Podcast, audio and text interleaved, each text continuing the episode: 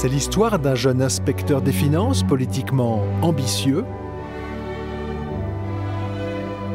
d'une puissante banque d'affaires ayant fait sa fortune avant son entrée en politique, et d'un État peu regardant sur le patrimoine de son président. Au point peut-être d'ignorer l'un des plus gros scandales du quinquennat? Bonjour, c'est Nicolas de l'Immobilier Compagnie, bienvenue dans cette nouvelle émission. Et dans cette émission, on va parler d'Emmanuel Macron. le, euh, le président, pardon. Je vais essayer de pas euh, laisser libre cours à, hum, à mes vices de langage habituels. Je fais cette émission, je ne devrais pas la faire. Euh, donc j'ai beaucoup de, de préconisations à te donner au départ. On va passer l'usage. Prends le téléphone d'un ami, abonne-le à l'émission, laisse-moi des étoiles là où tu l'écoutes, blablabla, tu connais l'histoire. Va sur immobiliercompagnie.com, dans l'onglet livre, il y a des livres, dans l'onglet formation, il y a des formations, tu te débrouilles. Je vais, voilà, on passe vite, on va directement dans le vif du sujet. D'abord, tu vas peut-être pas du tout aimer cette émission. C'est possible. Parce que je vais aborder pas l'angle politique, mais justement amener un angle différent, je pense intéressant. Et puis de toute façon, j'ai envie de la faire, donc je fais ce que je veux, c'est mon podcast, c'est comme ça. C'est de circonstances, puisque au moment où j'enregistre cette émission, nous sommes à l'entre-deux tours et que euh, au prochain tour, le roi sera, euh, pardon, le président reprendra son, son, son siège. Bon bref, voilà, j'ai du mal décidément. Tu m'as compris, c'est un petit peu d'humour, ça fait du bien. Je veux que tu saches que je déteste les hommes politiques et je déteste Emmanuel Macron, je dois le dire. Mais là, je vais mettre de côté mes ressentiments et je vais te dire des partager, pardon, des points de vue, des réflexions qui ne sont pas non plus dans ce reportage et qui méritent et qui doivent pour moi être amenées. Et peut-être que tu vas pas aimer ce que je vais dire. Et je suis obligé de te prévenir à l'avance parce que ça va pas être que facile à entendre. Et pourtant, je veux que tu y réfléchisses. Et c'est comme ça qu'on avance c'est en posant des réflexions sur des sujets compliqués pour lesquels on n'est peut-être pas d'accord et pour lesquels on a peut-être un problème toi et moi, peut-être qu'on s'entendra jamais sur le sujet, mais en tout cas, je pense que c'est intéressant d'échanger. Voilà, je pense que c'est intéressant d'échanger. Donc sans plus de transition, Patrick, Magnéto, on attaque. L'événement déclencheur de l'histoire que nous allons vous raconter remonte peut-être au 27 septembre 2017. Ce jour-là, en Conseil des ministres, Emmanuel Macron annonce la suppression de l'impôt sur la fortune. Un an plus tard, il alourdit les taxes sur le diesel. Pour la France d'en bas, il devient le président des riches. C'est le début de la plus grande révolte sociale que la France ait connue depuis mai 68. Alors l'histoire commence bien évidemment par la suppression de l'ISF. Je vais te faire un petit euh, retour en arrière, un petit remember pour qu'on voit ensemble l'ISF ce que c'est parce que c'est la cause de tous les maux sauf que la France a vécu bien plus longtemps sans l'ISF qu'avec l'ISF. Alors l'ISF au début c'était l'IGF, l'impôt sur les grandes fortunes, et il a été mis en place lors de l'arrivée au pouvoir de François Mitterrand du Parti socialiste. À l'époque, juste pour que tu te rappelles, il fallait donc disposer d'un patrimoine supérieur à 3 millions de francs. Elle est bien professionnels en sont exemptés dans la limite de 2 200 000 francs. François Mitterrand lui-même, le scélérat, je dis ça en rigolant bien évidemment, euh, y est soumis parce qu'il a une fortune personnelle euh, qui était constituée d'un immeuble et de différents biens immobiliers, bref, lui font payer l'ISF. Il faut savoir que en 86, euh, il va être supprimé puisque sous l'ère Mitterrand, il y aura eu un moment où Jacques Chirac a eu la main. En fait, en gros, euh, euh, il y a eu une cohabitation entre la gauche et la droite et Jacques Chirac supprimera temporairement, bien évidemment, l'impôt sur la fortune pour ensuite le remettre. Et je tiens à te préciser que, bien évidemment, il n'a euh, jamais plus été retiré jusqu'à l'arrivée de l'ami Macron. Point hyper important, à l'époque, dans les années 80, il y avait 100 000 contribuables. au fil de mes recherches, en 2013, plus de 300 000 contribuables euh, sont redevables de l'ISF. Il y a des éléments hyper intéressants qui sont jamais évoqués nulle part. Euh, en 1980, posséder 3 millions de francs, ça voulait dire quelque chose à l'époque. Aujourd'hui, posséder 3 millions de francs, 1,5 million, est-ce que ça veut significativement, euh, ça a le même poids? Je ne crois pas. Je crois que l'inflation est passée par là et que le prix des biens ayant considérablement augmenté, je reste convaincu personnellement que l'ISF, l'IFI aujourd'hui est une ignominie et que sa suppression pure et simple, qui n'est abordée par aucun des partis, euh, n'est que la seule bonne et unique alternative viable pour notre pays. Mais bien évidemment, comme tu peux le voir, la révolte populaire en a euh, comment je vais dire, décidé autrement. Le fond du problème ici, ça n'est pas pour moi la suppression de l'ISF au profit de l'IFI, pas du tout.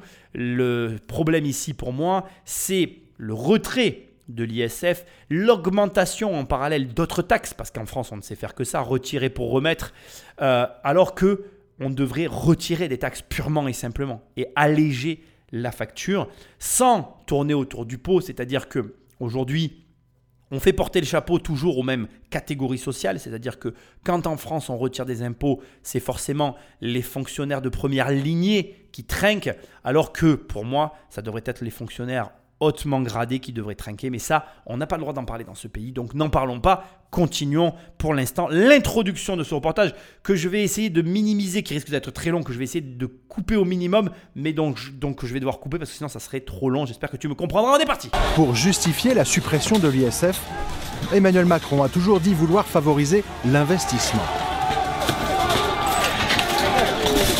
L'ISF a un effet pervers lorsqu'il s'agit de taxer celles et ceux qui peuvent réinvestir dans l'économie et donc être utile au financement de votre économie, au financement de l'innovation et quelque part à votre souveraineté. Ça n'est pas vrai. Ça n'est pas un problème de souveraineté. Ça n'est pas vrai. Et là encore, c'est tourné à l'avantage du politique qui prononce les mots. Le problème de l'impôt, c'est que là où il y a un impôt, il n'y a plus d'argent disponible pour le contribuable. Et c'est toute la problématique. Solutionne-moi cette énigme et je validerai le fait qu'il y ait que plus d'impôts. Mais tu ne peux pas demander à quelqu'un qui a 100 euros de lui en prendre 50 et qui continue d'en dépenser 100. Ça ne marche pas comme ça. Et tu es d'accord avec moi que si tu prends 50 à quelqu'un qui a gagné 100, il ne peut dépenser que 50 dans la pure et simple logique économique. La problématique de l'ISF, c'est que tel que euh, notre ami Macron nous la présente, elle ne favorise en rien l'investissement puisque Macron a choisi de supprimer l'ISF sur la fortune financière et de le conserver sur la fortune immobilière. Le scandale que je dénoncerai toute ma vie, c'est qu'il n'y aura pas plus participatif à l'effort du pays que la personne qui possède un impôt immobilier. Car, et je veux le préciser, les investisseurs immobiliers dépensent l'argent qu'ils ont gagné dans l'immobilier dans le pays. Et donc, par ruissellement, l'argent revient aux contribuables. Il y a euh, un énorme problème, je pense, euh, national en France, que nous partageons tous, qui est notre rapport à l'argent. On ne comprend pas, et je pense que personne ne nous explique comment fonctionne l'argent. L'argent, en fait, si tu veux, toi, en tant que citoyen, revoir la couleur de l'argent, quelque part, que tous les citoyens du pays euh, possèdent, il y a plusieurs manières de penser. Il y a effectivement la méthodologie française qui consiste à dire puisque je n'ai absolument confiance à personne, je vais prendre la moitié ou peut-être même les deux tiers de ce que gagnent tous les citoyens, comme ça je suis sûr de récupérer ce pognon et tout ira bien. Ça, c'est une façon de penser. Et c'est OK en fait, c'est vrai, ça marche. C'est-à-dire tu prends l'argent, euh, l'État récupère l'argent, l'affaire elle est réglée. Moins, c'est sûr que l'argent, il est quelque part. Maintenant, ça sous-entend une deuxième question, qui celle-là est un petit peu plus délicate, c'est faisons-nous confiance à l'État pour gérer notre argent je ne vais pas débattre de ça ici, on va avoir l'occasion d'en reparler. Bref. La deuxième manière de voir les choses, et celle-ci on ne nous en parle pas suffisamment je trouve, c'est celle qui consiste à dire je fais en sorte que sur mon territoire, il y ait des sociétés qui gagnent de l'argent, beaucoup d'argent de préférence, et par ruissellement, donc ces sociétés-là qui ont de la marge, vont forcément réinvestir sur le territoire, dans la mesure où le territoire donne envie à ces sociétés d'investir, et donc dans ces cas-là, par ruissellement, donc c'est le terme, l'argent reviendra aux contribuables. Le, fond du problème ici, et la seule vraie question qu'on devrait se poser, c'est est-ce que la France donne envie aux gens d'y rester, d'y vivre et d'y dépenser leur argent, ou est-ce qu'elle les fait fuir? Est-ce que on fait tout pour que des entreprises s'y installent et y prospèrent, ou est-ce qu'on les fait fuir? C'est ça la question. Et la souveraineté, et c'est malheureux en fait, parce que finalement, que j'aime ou pas cette personne, ça n'a pas de lien avec ce que je suis en train de dire. pourquoi il dit ça? Pourquoi il n'explique pas tout simplement que il vaut mieux que on ait un environnement fertile pour nos sociétés, fertile pour nos contribuables, de sorte que par je ne vais pas remplir le terme, mais tu as compris, eh bien, l'argent se répercute. Prenons un exemple très simple pour illustrer mes propos. Un riche, qu'on les aime ou pas, il va avoir du personnel de maison. Ce personnel de maison va être payé.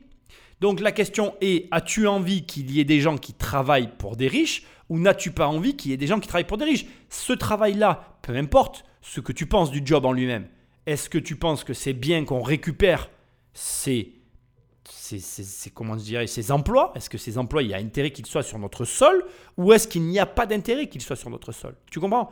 Et voilà, c'est tout point. Après, moi, je suis personne dans cette histoire. Il y a des gens qui vont dire non, c'est scandaleux, euh, c'est de l'esclavage. Oui, peut-être, peut-être. Tu peux le voir sous cet angle-là. Tu peux aussi te dire que dans un pays où il y a du chômage, faire en sorte qu'il y ait des gens qui travaillent et peu importe la nature du travail, c'est bien.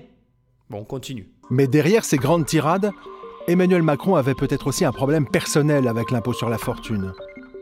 Au fil des années, il était devenu son cauchemar. Voici pourquoi. Voilà en gros le sujet de ce reportage. Je ne vais pas te mettre tout le reportage, il est beaucoup trop long. Si jamais tu veux le voir, tu tapes patrimoine de Macron, où sont passés les millions? Voilà, donc tu peux très bien le rechercher.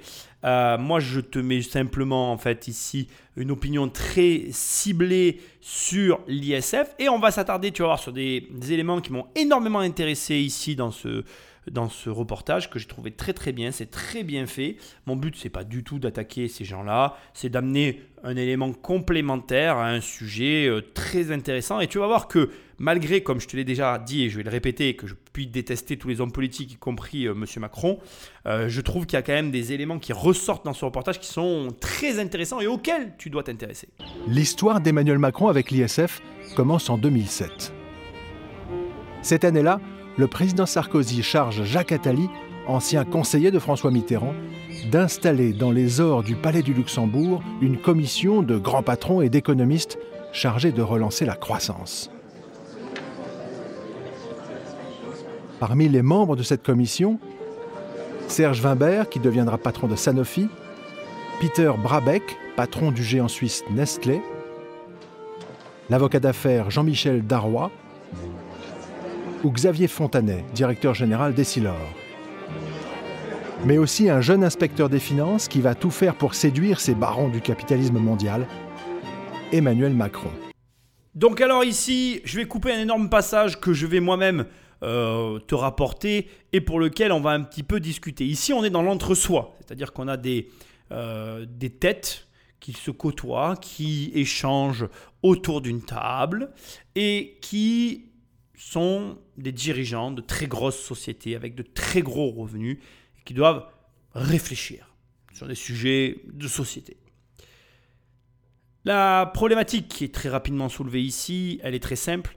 Elle est qu'on a euh, M. Macron qui est affiché comme étant de gauche sous, et je veux quand même le préciser, le quinquennat Sarkozy, qui doit et qui propose, qui doit réfléchir et qui propose d'ailleurs la suppression de l'ISF, ce que ni Sarkozy n'a osé faire, ni d'ailleurs M. Attali, qui était aux côtés de M. Macron, n'a voulu euh, qu'il se produise. Moi aujourd'hui, tout ce que j'ai à dire et qui est très simple, c'est que au final, bon, tout ça c'est des histoires politiques, pas très claires, je, le consens. Mais ce qui est dérangeant ici, c'est plus le caractère euh, singulier de M. Macron vis-à-vis de tout ça. C'est-à-dire que on a euh, une personne qui s'affiche comme étant de gauche et qui prend des positions comme étant de droite.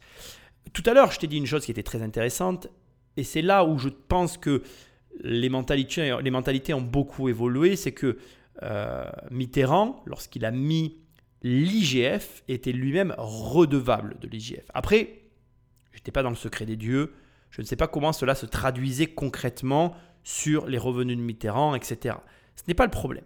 Mais ce qui est hyper intéressant ici, c'est que premièrement, M. Macron était dans le public et il va basculer dans le privé suite à cette réunion, car il va rencontrer des personnes qui vont lui permettre de rencontrer d'autres personnes, qui vont le faire arriver petit à petit au monde de, la banque d'affaires. Banque d'affaires dont on va parler dans une seconde.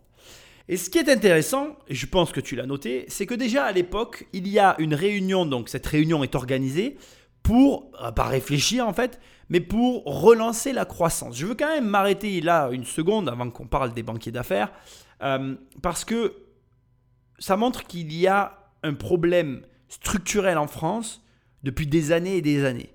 Et je pense que c'est malheureux ce que je vais dire, parce que d'un côté, j'arrive assez bien à comprendre qu'on ait envie qu'il y ait de l'impôt et du service public. C'est audible, j'ai pas de problème avec ça sur le fond. Mais sur la forme, tu es obligé de reconnaître qu'aujourd'hui, notre problème de croissance est lié aussi à notre fiscalité qui nous plombe, qui nous plombe. On est aujourd'hui quasiment unanime tous à le penser et tant que ça n'évoluera pas, ça n'ira pas mieux. Le problème que nous avons tous communément aujourd'hui, c'est qu'on ne veut pas une évolution en mode on nous prend encore à nous. Parce qu'aujourd'hui, le problème, c'est que si d'un côté, il y a le peuple et de l'autre côté, il y a la classe dirigeante, toutes ces personnes qui se réunissent et qui créent un malaise, parce que ça crée un malaise, ça crée un malaise quand même. C'est pas tous les jours que quelqu'un comme Macron, comme toi ou moi, on, a, on est invité dans, un, dans une commission de réflexion où on rencontre des gens de ce niveau-là qui nous permettent de rentrer chez Rothschild. Ça n'est pas anodin en fait. Ça n'arrive pas à tout le monde. Moi, dans mon réseau, je, vais te dire les choses telles qu'elles sont, dans mon réseau, à trois personnes de moi, non attends, euh, moi, deux, à trois, oui, trois, donc la troisième personne, donc il y a, j'ai dans mon réseau des gens qui travaillent chez Rothschild, voilà, je, vais te le dire comme ça, donc c'est-à-dire que je suis à une personne de quelqu'un de chez Rothschild, voilà, on est trois, bref, tu m'as compris, donc, mais c'est pas tout le monde en fait, soyons honnêtes en fait, c'est la vérité. Et je dis, bah ça, moi je m'en fous en fait, c'est pas, je m'en fous de la banque d'affaires Rothschild, j'en ai rien à brère, ils changeront rien à ma vie, c'est pas le problème, enfin, quoi que si un peu quand même, parce que quand tu vas voir ce qu'on va voir, c'est assez hallucinant ce qu'ils peuvent changer. Mais tu m'as compris en fait, ce que j'essaye de te dire, c'est que tout ça, euh, ça, ça, ça, ça, ça, ça fait qu'on se sent déconnecté de ce monde-là, déconnecté, trop éloigné, et que l'histoire se joue toujours de la même manière. C'est-à-dire que là, donc, on veut relancer la croissance. Il y a quelqu'un qui propose de supprimer un impôt et ça va finir que quand on va nous supprimer l'impôt, c'est ce qui s'est passé d'ailleurs, on va nous augmenter les taxes d'un autre côté. Non, les gens ont envie maintenant qu'il y ait juste de la suppression et de la simplification. Suppression tout court, sans compensation, et simplification tout court parce que ça suffit. Voilà. Et que tu vas voir qu'il y a un moment donné où aussi, on comprend tous que ben, il y a des métiers qui font grincer des dents plus que d'autres, dont le métier de banquier d'affaires. Banquier d'affaires, c'est celui qui fait des deals, c'est-à-dire des opérations d'acquisition, fusion ou vente d'entreprises, généralement de taille considérable, et qui reçoit une commission sur la taille de la transaction. Donc si vous vendez une affaire à 16 milliards, bah, vous savez que vous aurez plusieurs centaines de millions à encaisser. Donc c'est un enrichissement sans cause, et surtout qui est causé par euh, une industrie de la transaction qui s'est autonomisée. Donc le banquier d'affaires, il passe sa journée à aller chercher des mandats, c'est-à-dire vous devriez vendre, vous devriez acheter. Et donc euh, euh, c'est la maladie française d'avoir survalorisé cette profession, qui est peuplée des narques défroqués et qui veulent gagner beaucoup d'argent, beaucoup plus que leurs semblables, qui a fait que euh, la France, euh, finalement, a passé sa vie à tout vendre. C'est donc cette banque d'affaires spécialiste en fusion-acquisition qu'Emmanuel Macron intègre en 2008. Et quand il commence à conseiller François Hollande pour son programme économique en 2010, David de Rothschild se frotte les mains. J'ai adoré ce passage parce que maintenant, si tu es dans un repas et que quelqu'un te dit oui, la France s'est fait piller de l'intérieur, c'est un complot, tu pourras expliquer le pourquoi du comment. Effectivement, on l'ignore, mais un banquier d'affaires, c'est un banquier qui touche des commissions sur des deals. Et il y a quelque chose que je veux que tu saches aussi quand même, parce que euh, je pense que j'ai jamais eu l'occasion de le dire, et je pense qu'il y a trop peu de personnes dans l'immobilier qui en parlent. Je veux que tu saches que quand tu commences à avoir un certain volume de patrimoine, tu es aussi surfacturé. Nous, euh, on a, moi je me rappelle quand on a passé un certain niveau de patrimoine, on a reçu une lettre nous expliquant que nos flux financiers étaient euh, ce qu'ils étaient, excuse-moi, et que donc par conséquent, nos frais bancaires allaient être augmentés. Et voilà, c'était gratuit en fait, c'était bisous. bisous On va vous prendre plus de sous, pourquoi? Mais Parce que vous avez des sous qui circulaient, monsieur. Ah d'accord. Mais euh, j'ai fait quoi de mal en fait? J'ai pas bien compris en fait. Bon bref, je, je crois pas que ça, ait été suffisamment évoqué, donc je te le dis. C'est assez surprenant en fait. C'est un monde, c'est un monde merveilleux, hein, l'argent. C'est un monde merveilleux. On s'y habitue. Moi, je le, le vis pas mal. hein. Je, m'y suis habitué. Mais ma mère le vit beaucoup plus mal que moi. Je vais pas te mentir. Parce que c'est vrai que, en fait, on te prend de l'argent parce que tu gagnes de l'argent. Voilà. Mais bon, c'est comme ça. On pourrait en parler des heures.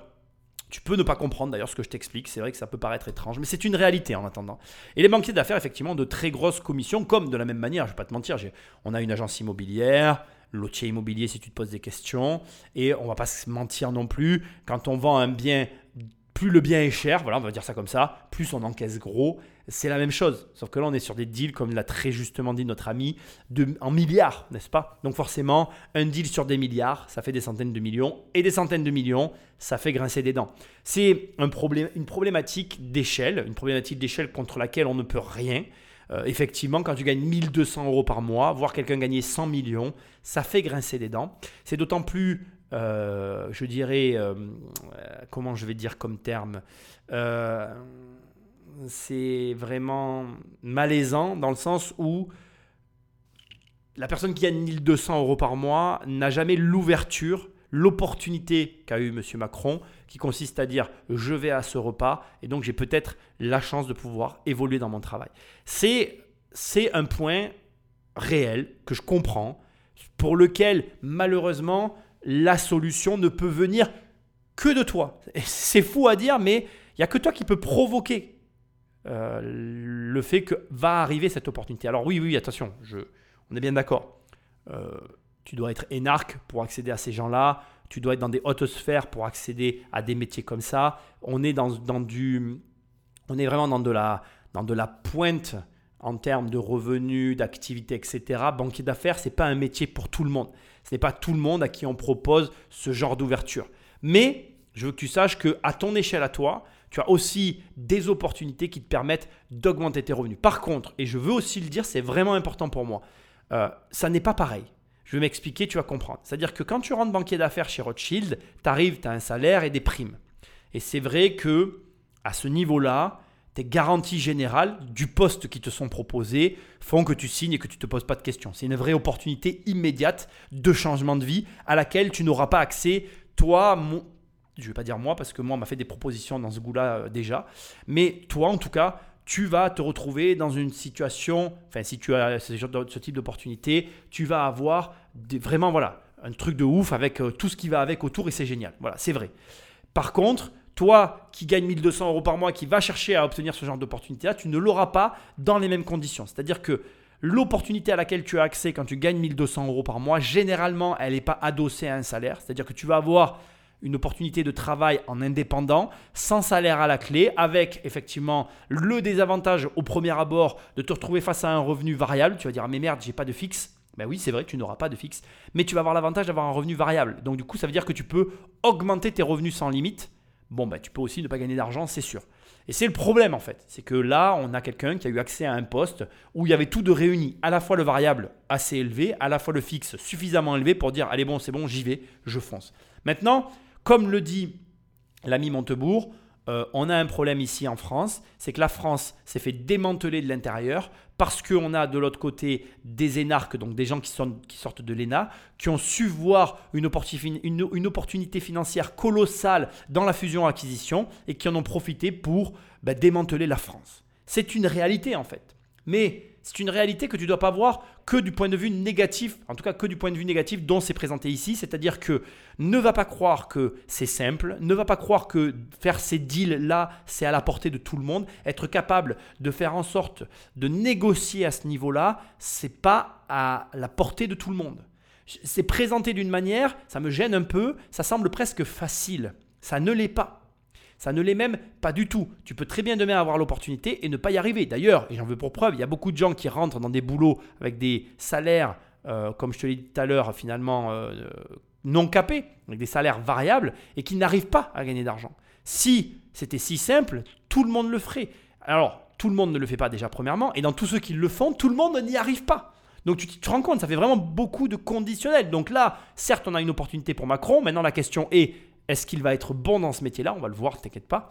Dernier point, bien évidemment, pour un patron comme Rothschild, avoir un de ses salariés, pas n'importe lequel, mais qui euh, travaille et a ses entrées à l'Élysée, c'est obtenir ni plus ni moins qu'une oreille et aussi peut-être une écoute qu'il n'aurait pas dans notre circonstance. Mais là, je suis désolé de te le dire, ça serait la même chose tout chef d'entreprise, de n'importe quelle branche, quel qu'il soit, avoir demain l'un de ses salariés qui travaille avec le pouvoir, ben, euh, c'est avantageux. Donc euh, oui, c'est euh, dérangeant parce qu'on parle de la banque Rothschild et que on se dit forcément et mécaniquement qu'ils n'ont pas besoin de ça en plus. Mais la vérité, c'est que ça plairait à n'importe qui. C'est pas Rothschild le problème ici, c'est ce qui va se passer ensuite. Fin 2010, David de Rothschild coopte Emmanuel Macron dans le Saint des Saints, le cercle très privilégié des 20 associés gérants de sa banque. En trois ans, le jeune inspecteur des finances va faire fortune grâce à Rothschild. En mai 2012, quand François Hollande le nomme secrétaire général adjoint de l'Élysée, c'est la France 2020, tu vois. Quel est mon agenda au-delà de ça Les Macron sont donc aisés, d'autant qu'ils ont des biens immobiliers. Au Touquet, Brigitte possède une jolie maison qui sera estimée en 2015 à 1 453 000 euros. Emmanuel, lui, est propriétaire d'un bel appartement avec terrasse dans le 15e arrondissement parisien, acheté 890 000 euros en 2007. Malgré ce beau patrimoine, entre 2008 et 2015, les Macron vont réussir à ne jamais payer l'impôt sur la fortune. Voici comment. On va donc voir comment ils font pour ne pas payer. Ici, je voudrais, je voudrais vraiment euh, insister, ça m'agace en fait, parce que la façon. Alors, ça m'agace pas, attention, le travail journalistique qui a été fait est fabuleux et je le salue, etc. Ce qui m'agace, c'est le rapport, la façon dont le journaliste présente tout ça, c'est la façon dont les Français pensent. Alors ça me déçoit profondément parce que je me pose forcément la question de me dire est-ce que ce sont les Français qui pensent comme ça ou est-ce que c'est la télé qui leur dit de penser comme ça et donc ils pensent comme ça parce qu'ils l'ont vu à la télé? Là, tu es en train de te dire, Nicolas, ton cerveau, il marche à l'envers. Tu comprends ce que je veux dire? Ils entendent ça à la télé, du coup ils pensent comme ça. Moi ça me dérange profondément. Enfin la télé, c'est pas la télé d'ailleurs, c'est un truc indépendant. Bref, je les salue quand même, ils ont fait un super taf. Moi ça me dérange. Parce que tu peux pas dire comment ils ont réussi. Je veux dire, euh, le problème ici c'est l'ISF, hein. c'est pas le fait de pas le payer. En fait, ne pas payer l'ISF, euh, tous les gens qui ont de l'argent savent comment faire en fait. Je veux dire, dès l'instant que tu as des connaissances financières, tu sais comment ne pas payer l'ISF. L'ISF, c'est un bilan financier. Un bilan financier, c'est des plus et des moins. Donc ça veut dire que si tu as, euh, je te dis une bêtise, 10 hein, millions d'euros de patrimoine immobilier, bon, tu n'as pas de crédit dessus. Tu vas à la banque, tu fais un crédit de 10 millions d'euros de patrimoine immobilier, eh bien, devine quoi? Tu payes 0 euros d'ISF. Pourquoi? Parce que comme d'un côté, tu as 10 millions et que de l'autre côté, tu as un crédit de 10 millions, 10 moins 10, ça fait 0. Donc je veux dire, et, tu prends un idiot, tu lui expliques, il l'a compris. Après, attention, c'est là que ça devient intéressant. La vraie question derrière ce que je suis en train de te dire, c'est Attends, Nicolas, tu fais comment pour avoir un crédit de 10 millions, bordel? Ben oui, bonne question, pertinente.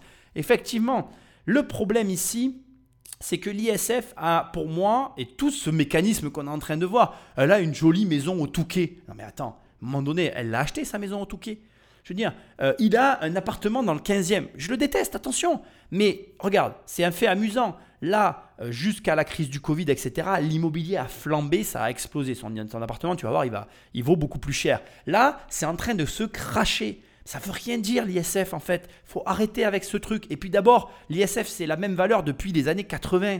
C'est, je veux dire, euh, quand tu vois les impôts sur les grosses fortunes, quand ils pensent à les mettre dans les autres pays, à quel niveau ils veulent le mettre, et nous, à quel niveau il est, je veux dire, on fait peine à tous les niveaux. Quoi. Enfin, je veux dire, nous, le SMIC, il est à 1200 euros, ça veut plus rien dire. Je veux dire, le SMIC, il faudrait l'abolir. On ne devrait même plus parler du SMIC. Je veux dire, les gens, à force de te parler du SMIC, ils, s'en rendent même pas compte qu'ils s'appauvrissent eux-mêmes. En disant, oui, le SMIC, c'est 1269 euros, mais c'est une ignominie, ce truc.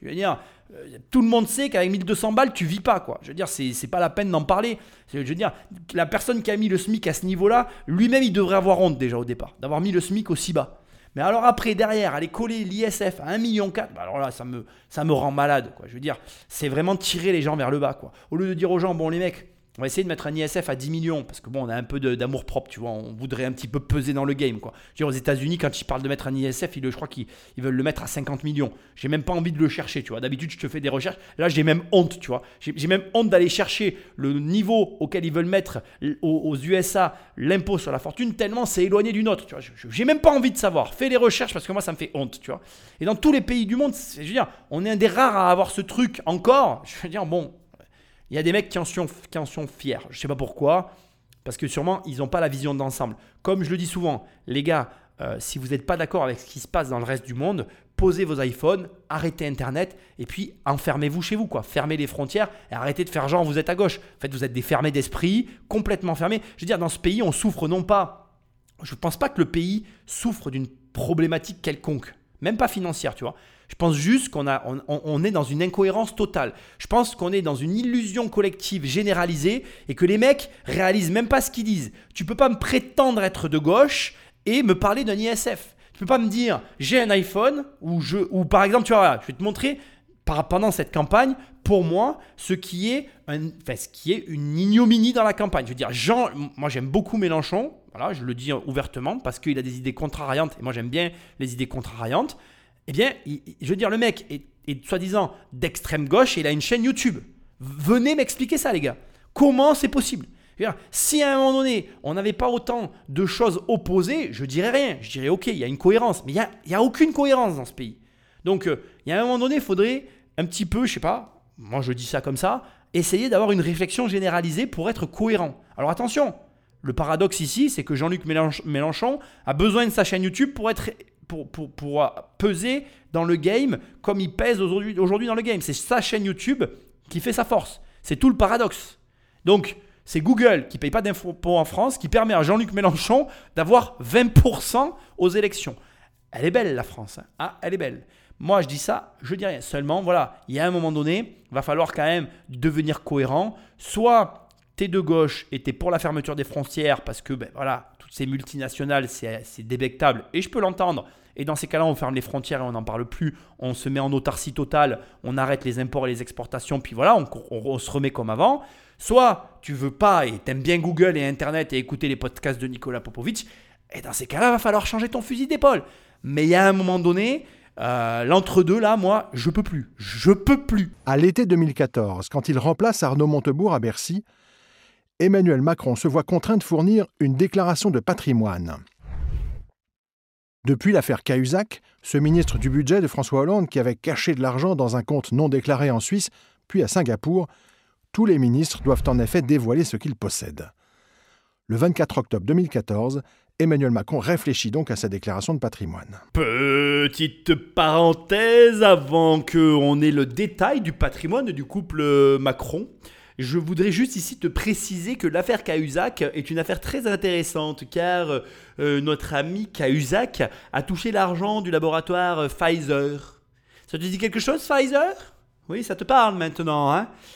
À rebours, après coup, c'est étrange, n'est-ce pas? Je trouvais intéressant de planter là cette information. Allez Patrick, rajoute la suite. Brigitte, on l'a vu, possède une belle maison au Touquet qui sera estimée à 1 453 000 euros. Côté Emmanuel, on trouve des liquidités pour 269 000 euros, une voiture à 6 000 euros et l'appartement parisien, acheté 890 000 euros en 2007. Dans le 15e arrondissement où il se trouve, les prix ont augmenté depuis l'achat d'environ 33% et comme il y a fait 70 000 euros de travaux, on peut estimer sa valeur en 2014 à 1 276 000 euros, soit un actif total de 1 551 000.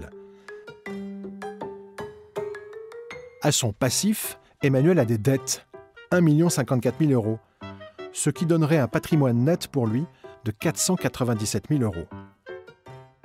Avec la maison de Brigitte, le patrimoine net du couple Macron pourrait donc être estimé à 1 951 000 euros. Comme pour l'ISF, la valeur de la résidence principale, l'appartement parisien, est abattue de 30%, le patrimoine taxable des Macron atteindrait, selon ses calculs, 1 568 000 euros. Il devrait donc payer l'ISF.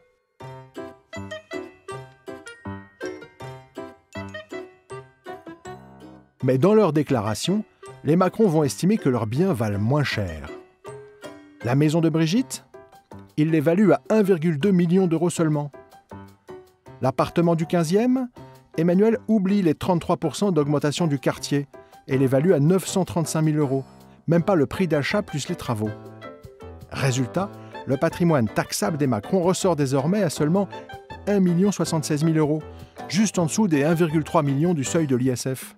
Ce que j'aime en fait, ce que j'aime dans, dans, dans, ce, dans ce format que je fais depuis toujours, c'est qu'en fait, il y a des moments comme ça, précisément là, où en fait, tu sais, tu te dis, mais comment je pourrais arriver à faire passer cette idée? Et là, on est en plein dedans, en fait. Là, la façon dont c'est présenté, et c'est vraiment dans la façon dont c'est présenté, c'est d'une. Ça me. Je sais même pas comment dire, en fait. Personne ne peut prendre cet air. En fait, personne n'a raison et personne n'a tort. Et encore une fois, je, je suis obligé de le redire, je n'aime pas Macron, mais vraiment pas en plus. Et je ne me fais pas son défenseur. Mais là, ce n'est pas honnête ce qui est en train de se passer. Je suis désolé. Personne ne peut de façon formelle affirmer la valeur d'une chose en fait. Il n'y a que les gens qui ne font pas d'affaires qui peuvent parler comme ça. Il n'y a que les gens qui n'ont jamais rien vendu de leur vie qui peuvent affirmer. Je veux dire, tu prends n'importe quoi, mais alors vraiment, je ne sais pas où tu m'écoutes, mais il y a 80% de chances que tout ce qu'il y a autour de toi, tu le prends et tu le remets à la vente, tu le vendras moins cher que ce que tu l'as acheté. Alors bien sûr, je sais très bien ce que tu vas en train de dire avec Nicolas, on parle d'immobilier. Oui, d'accord. Mais c'est pareil en fait. Je connais plein de gens qui font des mauvaises affaires en immobilier. Je veux dire, si tous ceux qui achetaient de l'immobilier devenaient rentiers et achetaient toujours super bien et réussissaient, mais tout le monde serait riche en fait en France. Et il n'y aurait pas de SMIC à 1200 euros. Réfléchis une seconde en fait. Ça n'est pas vrai. Le processus, dans lequel cette situation est présentée est à charge et ça n'est pas honnête. Alors bien évidemment, je ne remets pas en cause le fait que la valeur du patrimoine allait pu être minimisée. Mais parce qu'en fait, au départ, l'impôt est débile. En fait, le problème ici, c'est qu'on essaye de faire porter. En fait, en gros, regarde, c'est comme si demain, je mettais en place quelque chose d'idiot. Voilà, je mettais un truc en place d'idiot et puis que je m'arrange pour te le présenter comme si c'était toi qui portais le chapeau de mon idiotie, en fait. C'est, je veux dire, c'est débile en fait. L'impôt au départ, l'ISF est idiot. L'ISF, l'IFI, appelle-le comme tu as envie, là, cet impôt est débile. Il y a un gars qui tire une droite, alors ça sera à 1,4 million, à 3 millions de francs, hein, parce que bon, je te rappelle que la droite a été tirée il y a très longtemps. Hein.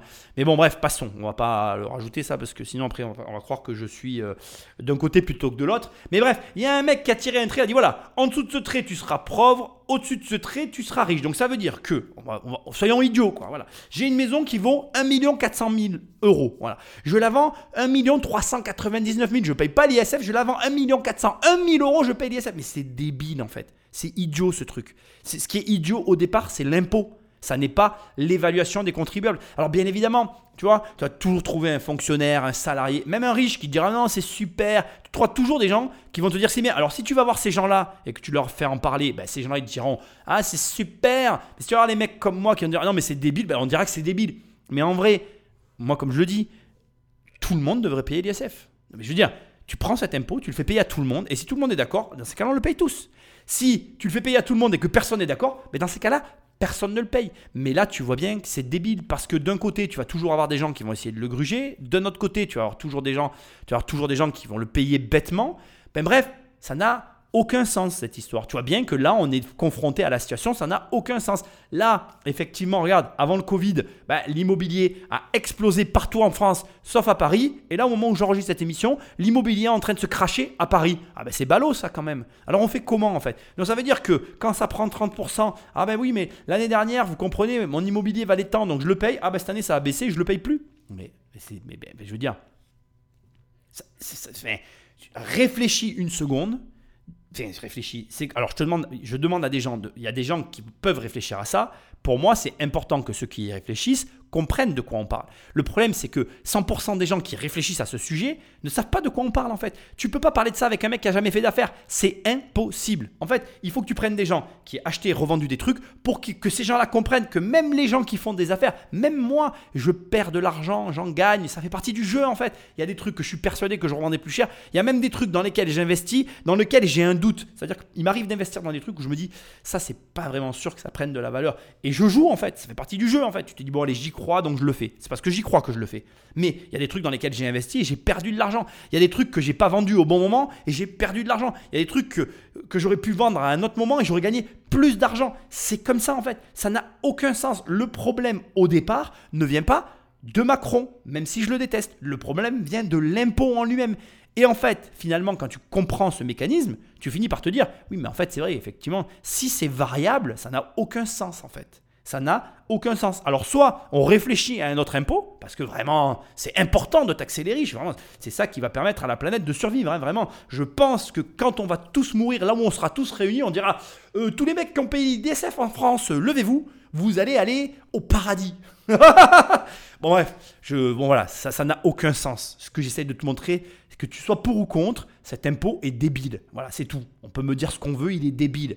Après, tu trouveras toujours des gens qui seront là pour te dire que c'est génial. Tu trouveras toujours des gens comme moi qui trouveront que c'est débile. Je pense pas que la vérité soit quelque part par là. Je pense que le problème ici, c'est qu'il faudrait y réfléchir à ce truc.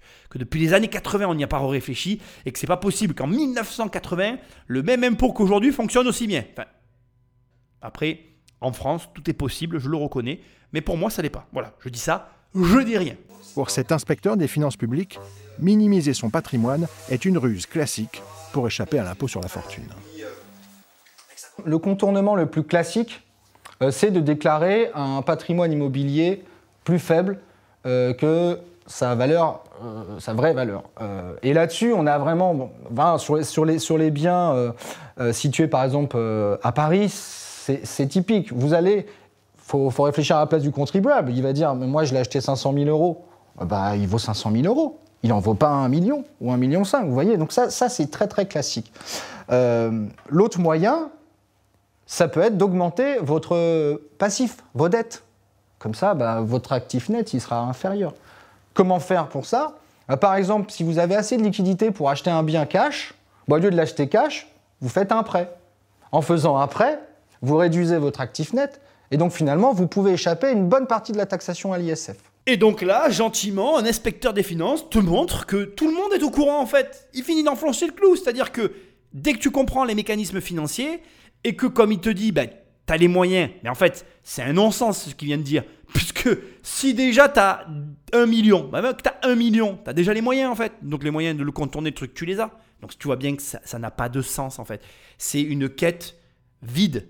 C'est-à-dire que ça n'est pas... En fait, le, fond du problème, et c'est ce qui m'attriste le plus, c'est que personne n'explique réellement que cette quête de l'impôt est une quête vaine. Et en plus, elle est nocive pour toute la population. En fait, ce qu'il faudrait, ça serait top en fait, ça serait d'essayer pendant 10 ans de supprimer la fiscalité, tu vois, française, de la ramener à une fiscalité normale. Par exemple, tu prends la Suisse, qui a une fiscalité beaucoup plus normale. Tu te, ramènes, tu te ramènes sur ce truc-là. Et au bout de 10 ans, faire le bilan avec la population, de voir comment vous vivez avec une fiscalité comme ça. Comment vous vivez concrètement, au quotidien. Concrètement. Parce que la vérité, elle n'est pas belle en fait. La vérité, elle est moche. Elle est que aujourd'hui, les personnes qui n'arrivent pas à gagner de l'argent pensent que seul l'impôt peut les sauver. Et c'est- dramatique de penser comme ça. Parce que le ruissellement dont je parlais tout à l'heure, le ruissellement économique, le retour sur de l'argent de ces gens qui en gagnent, il a beaucoup plus d'impact que le retour de l'impôt. Parce que l'impôt, et j'en suis désolé de le dire comme ça, après, c'est aussi inhérent à la structure de notre État. L'impôt est mal utilisé en France. Donc quand tu cumules une mauvaise utilisation de l'impôt avec une surimposition, tu n'obtiens pas de bons résultats. Ça n'est pas possible mathématiquement. Et aujourd'hui, moi, ce qui m'attriste, c'est de voir que même des fonctionnaires d'État sont très au courant de la situation réelle face à l'impôt sur, euh, l'impôt sur la- richesse.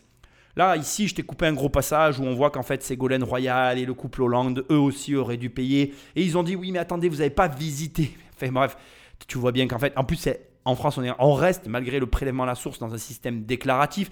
Système qui sous-entend quoi? Qui sous-entend bah, que finalement, c'est les contribuables qui doivent évaluer avec les outils mis à leur disposition, ce qui est très relatif. Un marché, ça reste quelque chose de fluctuant. Et donc, bah, ça veut dire qu'une évaluation, ça reste une évaluation. Ça ne, ça ne reste pas stable dans le temps. C'est pareil, quand tu entends des gens qui arrivent sur des plateaux télé qui disent Ouais, il a des milliards, mais ils n'en savent rien en fait. Parce que c'est des évaluations. En fait, ce que tu dois garder en tête, c'est que tant que c'est pas vendu, c'est pas encaissé, ça n'existe pas. La seule valeur réelle qu'on possède, c'est l'argent qu'on encaisse réellement. Alors après, bien évidemment, on a une notion. Elle est ce qu'elle vaut, elle vaut ce qu'elle est. Enfin, tu vois, c'est voilà, c'est discutable. Mais ça n'est pas euh, arrêté comme on peut le sous-entendre dans toutes ces émissions. C'est impossible de dire, hop. Alors à partir d'un certain niveau, si, hein, à partir d'un certain moment. Mais rassure-toi, euh, ça se voit en fait quand tu atteins un certain niveau. Ça se voit même euh, comme le nez au milieu du visage. Sauf que sous-évaluer ses biens, c'est rarement sanctionné. Ouais, ouais mais ça. euh, C'est pas illégal de sous-déclarer, au sens où euh, si vous passez entre les mailles du filet, eh ben, tant mieux pour vous, tant pis pour le fisc, mais on considère que vous avez déclaré. Ensuite, on peut, le contribuable, on l'interroge, il va dire j'ai oublié. C'est tout ce qu'il va dire. Il va dire j'ai oublié. Parce que Macron aurait pu dire j'ai oublié de, de euh, réévaluer mon logement. Tout à fait. Mais en fait, ici, ça n'a pas de sens, encore une fois. Parce que le contrôleur te dit il a oublié, il peut dire il a oublié, puis voilà. Mais en fait, c'est. Je veux dire, regarde, le Covid, ça s'est produit tellement rapidement que finalement, il aurait fallu réajuster quasiment euh, selon où tu te trouves en temps réel. Je veux dire, il y a des villes où, où ça a augmenté de 30%. Et il y a des endroits où, où, ça a baissé. Donc, euh, tu vois, je veux dire, c'est encore une fois, à qui la faute en fait? Donc, d'un côté, tu as, un État qui tire un trait quelque part, et voilà, à partir de là, tu es riche. Ah, c'est tout, c'est comme ça. Et de l'autre côté, tu as des mouvements de marché, et encore de l'autre côté, tu as un contribuable qui doit ben, agir, réagir, déclarer. Bon, après, il y a un moment donné où, je, je sais pas, moi, je, je comprends pas le truc, en fait. Je, personnellement, je ne l'ai jamais compris. Mais alors là, plus j'ai grandi, évolué et travaillé dans tout ce truc-là, moins j'ai compris. Euh, parce qu'il y a tellement d'outils à disposition, à la fois des riches pour le contourner, à la fois de l'État et des contribuables pour avoir des choses à dire. Enfin bref, chacun a, son point de vue finalement, que euh, c'est un non-sens. Enfin, encore une fois, voilà, je, répète les mêmes choses, donc je vais arrêter. Maintenant, la question à laquelle il faut répondre et qu'on doit tous se poser, c'est est-ce que à 1,4 million, on est riche?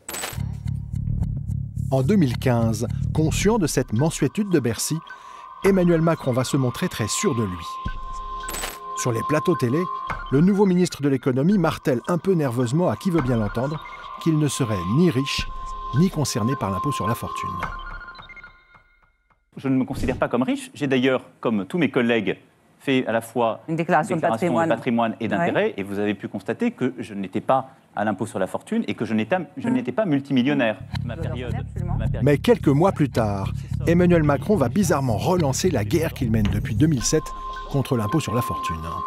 À l'heure de la sortie du Conseil des ministres, la polémique du jour a déjà éclaté. La raison Une déclaration du ministre de l'économie dans la presse autour de la suppression de l'impôt sur la fortune. Bon, alors ici, le mécanisme, tu le vois venir gros comme une maison. En gros, bon, ben, on sous-entend que Macron a un problème avec l'ISF. Ça a été sous-entendu dès le départ. On continue dans la même lignée. Moi, je te repose la question est-ce que Macron est réellement riche Qu'il ait 2 millions d'euros euh, de patrimoine avec deux baraques? Oui ou non? En ayant un appartement à Paris et une maison au bord de la mer, est-ce que tu penses que ça fait de lui quelqu'un de riche? Est-ce que tu penses que d'avoir ces deux maisons, ça lui rapporte tant d'argent que ça, même indépendamment de tout ça. Posons-nous la vraie question de fond. La question qui est, j'ai deux maisons, ça pourrait concerner tout le monde. Je veux dire, euh, il y a une époque pas si lointaine, pour ne pas citer les années 80, où il y avait un volume de maisons secondaires bien plus important qu'à notre époque actuelle, et où les gens arrivaient à avoir à la fois une résidence principale, à la fois une résidence secondaire. Quel est le bénéfice direct pour les personnes qui ont ça? Explique-moi, toi maintenant qui es assis dans ta bagnole, ce que gagne une personne qui a un logement au bord de la mer et euh, une maison dans laquelle il vit. Peu importe où elle se trouve d'ailleurs. Aucun. Je veux dire, est-ce que c'est ça la définition de la richesse? Est-ce que réellement aujourd'hui avoir deux logements, un extrêmement bien placé dans Paris et un au bord de la mer au Touquet, parce que ce sont des endroits effectivement à la mode, ça fait que les Macrons sont riches mais c'est les Macron, mais ça pourrait être n'importe qui d'autre, ça pourrait être toi, tes parents, etc. Je veux dire, si ce couple-là, on va essayer d'effacer le fait que ce soit les Macron, gardent leur logement vide et veulent en jouir, c'est-à-dire que la semaine ils travaillent à Paris, les week-ends, allez, un week-end sur deux, ils sont au bord de la mer bah, parce que c'est leur maison et qu'ils veulent en profiter. C'est quelque chose qui est audible.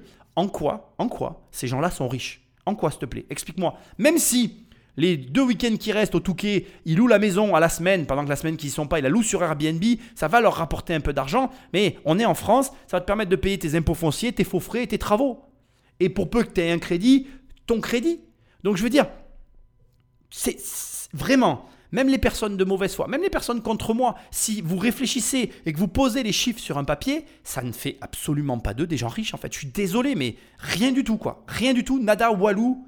Euh, voilà, tu prends un mec qui a des immeubles, bon là on pourrait en reparler, tu vois, parce que les immeubles ça rapporte de l'argent, il y a un flux financier, ça augmente ton niveau de vie, tu peux euh, derrière aller chercher de nouveaux investissements. Le mec s'il s'y connaît bien avec des immeubles, tu fais plein de choses. Je sais de quoi je parle. c'est pas le propos. Mais ce que je veux te dire, c'est essaye de comprendre en fait. C'est bien beau de toujours là à te dire ah, les riches, les machins, les trucs, mais en fait, euh, de quoi on parle en fait? Pour ça que tu vois bien que cet impôt, il est idiot, en fait. C'est un impôt idiot, ça rime. J'ai pas fait exprès, hein, mais ça rime vraiment. Et, et c'est pas qu'une fausse rime, en fait. C'est une vraie rime de la bêtise. Donc là, moi, aujourd'hui, je suis désolé de le dire, mais pour moi, qu'il ait ou non ces 2 millions d'euros de patrimoine tels qu'ils sont répartis ici, ça fait en rien du tout quelqu'un de riche. Et, c'est aussi, je pense, le problème de l'impôt qu'on a actuellement en France. C'est-à-dire qu'aujourd'hui, on essaye, on est tellement dans un niveau bas, je veux dire général, et quand je dis un, niveau bas général, c'est-à-dire on a tellement un niveau de financier général bas en France qu'on essaye de nous faire avaler la couleuvre que des personnes avec deux baraques sont riches. Je veux dire, mec, euh, ouvrez les yeux. Hein. Allez voir aux États-Unis ce que c'est que des gens riches. Hein. Allez voir euh, au Japon ou en Chine. Hein. C'est un autre délire. Ça crache de tous les côtés, quoi. C'est pas compréhensible pour le petit français moyen, quoi. À un moment donné, je pense que ce pays souffre d'une hallucination collective. Alors, je sais pas comment j'y ai échappé, mais je souhaite vraiment que tu sortes de la spirale hypnotique pour que tu ouvres les yeux. Parce que là, vraiment, on est mal. On est très très mal. Si on a une préférence pour le risque face à la rente, ce qui est mon cas, il faut préférer la taxation sur la succession aux impôts de type ISF. Je n'ai pas dit qu'il fallait supprimer l'ISF. J'ai dit que la taxation du capital dans notre pays n'était pas optimale. Ce passage, je l'ai laissé, j'aurais pu le supprimer, juste parce qu'on est en période présidentielle, et parce que là, on voit vraiment la façon dont il pense par rapport au capital. Et que, en réalité, pour lui, il est préférable de prendre l'argent une fois que tu l'as accumulé, plutôt que de le prendre pendant que tu l'accumules. Je suis d'accord. Ça m'arrache, hein, je, je l'ai dit. je suis d'accord. C'est ridicule en fait. La vérité dans l'imposition, elle, n'est est, elle est pas belle parce que parce qu'elle va pas plaire à tout le monde, mais tu as tout intérêt à ce qu'il y ait des gens qui s'enrichissent quand tu as un pays. Pourquoi? Parce que ton intérêt, c'est même pas qu'ils s'enrichissent, c'est de t'assurer qu'ils s'enrichissent en les conservant sur le sol. Et d'ailleurs, dans cette matière-là, plutôt dans cette approche-là, les États-Unis ont très bien compris le phénomène, puisque les Américains, tu le sais ou tu le sais peut-être pas, te contraignent, une fois que tu commences à arriver à un certain niveau de patrimoine sur leur sol, à toujours payer l'impôt fiscal, enfin la fiscalité américaine. Et surtout, ils considèrent que, de par la pléthore d'offres possibles, parce qu'aux États-Unis, il y a plein d'États, et que chaque État t'offre en fait finalement une fiscalité différente, ils considèrent qu'avec cette multitude de fiscalités, tu as suffisamment d'outils à ta disposition pour trouver la fiscalité qui te correspond le mieux. Et du coup, ils considèrent donc aussi que tu dois payer. Ce qui est intéressant aussi aux États-Unis à préciser, pourquoi je me compare aux États-Unis Parce que c'est la première puissance du monde, que moi, enfin la première ou la deuxième ou la troisième, on en a rien à foutre, c'est une des meilleures. Moi, j'aime me comparer avec les meilleurs, j'aime pas me comparer avec les plus mauvais. Après, c'est toujours pareil, on est les derniers en matière fiscale. Donc, euh, je veux dire, euh, on pourrait se comparer avec les avant-derniers. Tu vois, si on gagnait déjà une place, je serais content, mais c'est pas grave. Euh, bref, aux États-Unis, il faut savoir aussi que c'est un des pays où il y a le plus de dons spontanés envers l'État. Voilà, il y a beaucoup de gens aux États-Unis qui font des des dons financiers à l'État américain parce qu'ils sont contents de la fiscalité. Je ne crois pas que ce soit le cas en France. Hein. En tout cas, euh, j'ai raté un épisode. Hein. Bref, je trouve que sa mentalité par rapport à la fiscalité telle qu'elle est présentée là est juste. Maintenant, je ne suis pas d'accord avec lui parce que lui considère qu'il y a du patrimoine immobilisé, enfin, il y a, de l'argent immobilisé, notamment dans l'immobilier. Là, je ne suis pas du tout d'accord avec lui. Et donc, lui veut continuer de taxer cet argent immobilier, immobilisé pour inciter les gens à vendre, pour injecter l'argent dans le risque, à savoir dans les entreprises. Bref, je ne suis pas d'accord. Moi, je m'intéresse à ça trois mois ou quatre mois après, après que le redressement lui ait été infligé. Et alors lui, ce qu'il dit, c'est pas un redressement, c'est un éclaircissement avec l'administration fiscale, voilà. Donc j'ai pas été redressé, ma situation n'était pas claire, on a éclairci ma situation. Voilà. Euh, il avait été très prolixe de, renseignements, c'est-à-dire une attitude très amicale, très ouverte. Il m'avait euh, fourni d'amples renseignements, tout ça était assez bien construit, mais quelle que soit la, beauté de son raisonnement, en fait, était là, c'est qu'il avait été redressé. Voilà, il pouvait dire ce qu'il voulait, il avait été redressé. Dans cette affaire, après avoir sous-évalué la maison de Brigitte de 253 000 euros, le couple Macron a dû payer 4 174 euros d'ISF pour 2013 et 2264 pour 2014. Donc ici, on a simplement eu un redressement pour la famille Macron suite à la sous-déclaration sur les deux années précédentes. Comme ça, tu as vu un parcours complet d'un contribuable, pas n'importe lequel, qui a un peu, qui s'est arrangé aux encolures autour de l'immobilier. J'aimerais préciser une chose à ce stade que je voudrais quand même dire à voix haute parce que je ne peux pas m'empêcher de le dire et que c'est plus fort que moi. Euh, il y a quand même un, élément étrange euh, autour de cette situation que nous sommes en train de vivre, qui est que Macron se retrouve finalement à payer un impôt sur l'immobilier, seul impôt qu'il a conservé, parce que je pense qu'il y a été contraint, je pense qu'il aurait, si on l'avait laissé faire, complètement effacé cet impôt-là, je pense qu'il l'aurait supprimé l'ISF, et je pense, très sincèrement, que je suis pour. Et je veux aussi te dire que quand je dis que tous les candidats sont de gauche en France, c'est que là, au moment où j'enregistre cette, émission qui est un peu un hors-série, nous sommes entre les deux tours et que j'ai fait une analyse économique des programmes des différents candidats à la présidentielle et que pour la totalité des candidats, à part Macron, ils voulaient tous remettre l'ISF en place.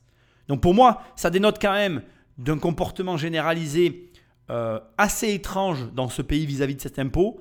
Impôt qui est, et je, le, je persiste et je signe, un impôt complètement euh, irrationnel, parce que comme tu peux le voir ici, euh, même le redressement à ce stade, ça n'est pas un truc étouffant. Le premier degré de l'ISF, comme tu viens de le voir, c'est 4000 et quelques euros et 2000 euros, puisque tu vas le voir, il a vendu son appartement. Et aux surprises, tu vas être, à mon avis, étonné de la chute de l'histoire. En tout cas, en termes d'évaluation, en tout cas me concernant, ça m'a interpellé. Son appartement du 15e a été vendu 980 000 euros, ce qui lui a permis de rembourser une bonne part de ses dettes.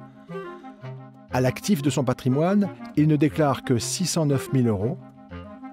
Et au passif, 53 000 euros d'indemnité de rupture qu'il doit à la fonction publique et 246 000 euros qu'il doit encore au Crédit Mutuel suite à un emprunt contracté fin 2011 pour prêter de l'argent à Brigitte. À l'entendre, son patrimoine net avoisinerait donc 308 000 euros. Mais en examinant de près cette déclaration de patrimoine, cet avocat fiscaliste va y repérer une anomalie. Attends, monsieur l'avocat, euh, une seconde, j'interviens, on a des choses à voir. Parce que là, là, c'est un peu facile, tu vois. Le travail est bien fait, bravo encore aux journalistes, mais moi je veux remettre des petits sujets sur le tapis et revenir un peu en arrière. On va d'abord réécouter un passage qui a été mis quelques minutes avant, enfin maintenant ça fait un moment qu'on est ensemble, mais on va réécouter rapidement ce passage, écoute tout de suite. Côté Emmanuel, on trouve des liquidités pour 269 000 euros, une voiture à 6 000 euros et l'appartement parisien, acheté 890 000 euros en 2007. Dans le 15e arrondissement où il se trouve, les prix ont augmenté depuis l'achat d'environ 33 et comme il y a fait 70 000 euros de travaux, on peut estimer sa valeur en 2014 à 1 276 000 euros. J'ai remis ce passage, bien évidemment, tu sais pourquoi? Parce que ça a été estimé à 1 276 000 euros. Or, il a vendu l'appartement 980 000 euros. Et mon but ici est bien évidemment de te faire réfléchir, que tu constates qu'il y a une marge à la baisse. Alors, attention, tu vas le voir dans l'émission, il y a plusieurs éléments concernant Macron de par sa situation qui est très particulière. Premièrement, et ça pareil, on n'a jamais l'occasion d'en parler, mais tu peux avoir un intérêt à vendre à perte. Ça existe, je, veux que tu l'entendes, notamment en l'occurrence ici, pour des raisons politiques, pour ne pas vouloir payer l'ISF, accepter de perdre de l'argent parce qu'on en a ailleurs, parce qu'on a de l'argent, parce qu'on a des possibilités. Finalement, on peut perdre 276 000 euros, ça n'est pas 296, pardon, ça n'est pas inacceptable à ce niveau-là. Mais il y a aussi une autre façon de voir les choses, c'est de dire, finalement, M. Macron n'avait pas si mal évalué que ça son appartement. À quelque chose près, il l'a vendu le prix qu'il avait estimé. Et donc, dans le cadre de la réévaluation de l'administration fiscale, le fisc a fait une erreur. Question à 7-8 000 euros, parce que c'est ce qui leur a coûté le redressement. Est-ce que le fisc te rembourse au cas où ils se sont trompés? La réponse est non. Donc, euh, voilà, tu vois encore une fois que tout ça n'a aucun sens en fait. Parce que si l'augmentation dure le temps du Covid et qu'après ça rebaisse, bah finalement autant pas déclarer. Et puis comme ça a été dit dans l'émission, si tu passes au milieu des, tu passes à travers des mailles du filet, bah, l'affaire elle est belle. Tu vois ce que je veux dire? Donc euh, pour moi en fait, tu pousses les gens à être bien plus malhonnêtes qu'honnêtes, alors que tu aurais besoin d'honnêteté et de garder ces personnes-là. Parce que il y a une chose qu'on n'évalue pas avec l'ISF. Il y a une chose qu'on n'évalue pas avec l'ISF c'est qu'il fait partie de ces impôts qui font peur aux gens et qui les empêchent d'entreprendre. Combien ça nous coûte en perte? Combien il y a de gens qui, persuadés finalement, parce que moi c'est une question que je revois tout le temps, oh, mon Dieu, gagner de l'argent, les impôts que tu dois payer. Ben oui, mais ils ne me prennent pas tout ce que je gagne, heureusement. Mais les gens croient qu'en France, on nous prend tout ce qu'on gagne. Presque, euh, voilà, on est au bagne ici. Donc c'est triste, parce que combien il y a d'ambitions qui ont avorté à cause de cet impôt débile Alors je sais que mon bashing ne marchera pas. Pour peu que tu me connaisses pas, tu vas croire que je suis un ultra-libéraliste et tu comprendras rien à ce que je t'explique. Mais là, vraiment, on est face à une réalité que on est sur de l'évaluation qui est fluctuante de surcroît, donc dans un délire total. Si Emmanuel a prêté 350 000 euros à Brigitte, voire 500 000 comme le camp Macron l'affirmait au JDD en 2017, alors elle lui doit cet argent. C'est une créance qu'Emmanuel aurait dû inscrire à son actif, ce qui aurait porté son patrimoine à 658 000, voire 808 000 euros. Explication de notre avocat fiscaliste.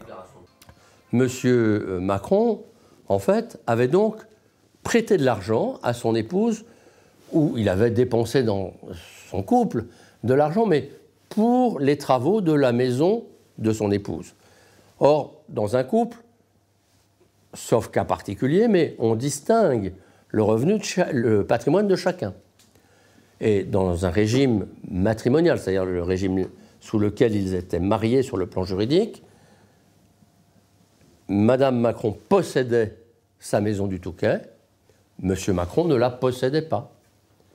Quand Monsieur Macron dépense 500 000 euros pour faire des travaux dans euh, cette maison, eh bien, euh, en fait, c'est comme un prêt à son épouse, puisque c'est un prêt pour le bien propre, ce qu'on appelle un bien propre, c'est-à-dire le bien personnel de Madame Brigitte Macron.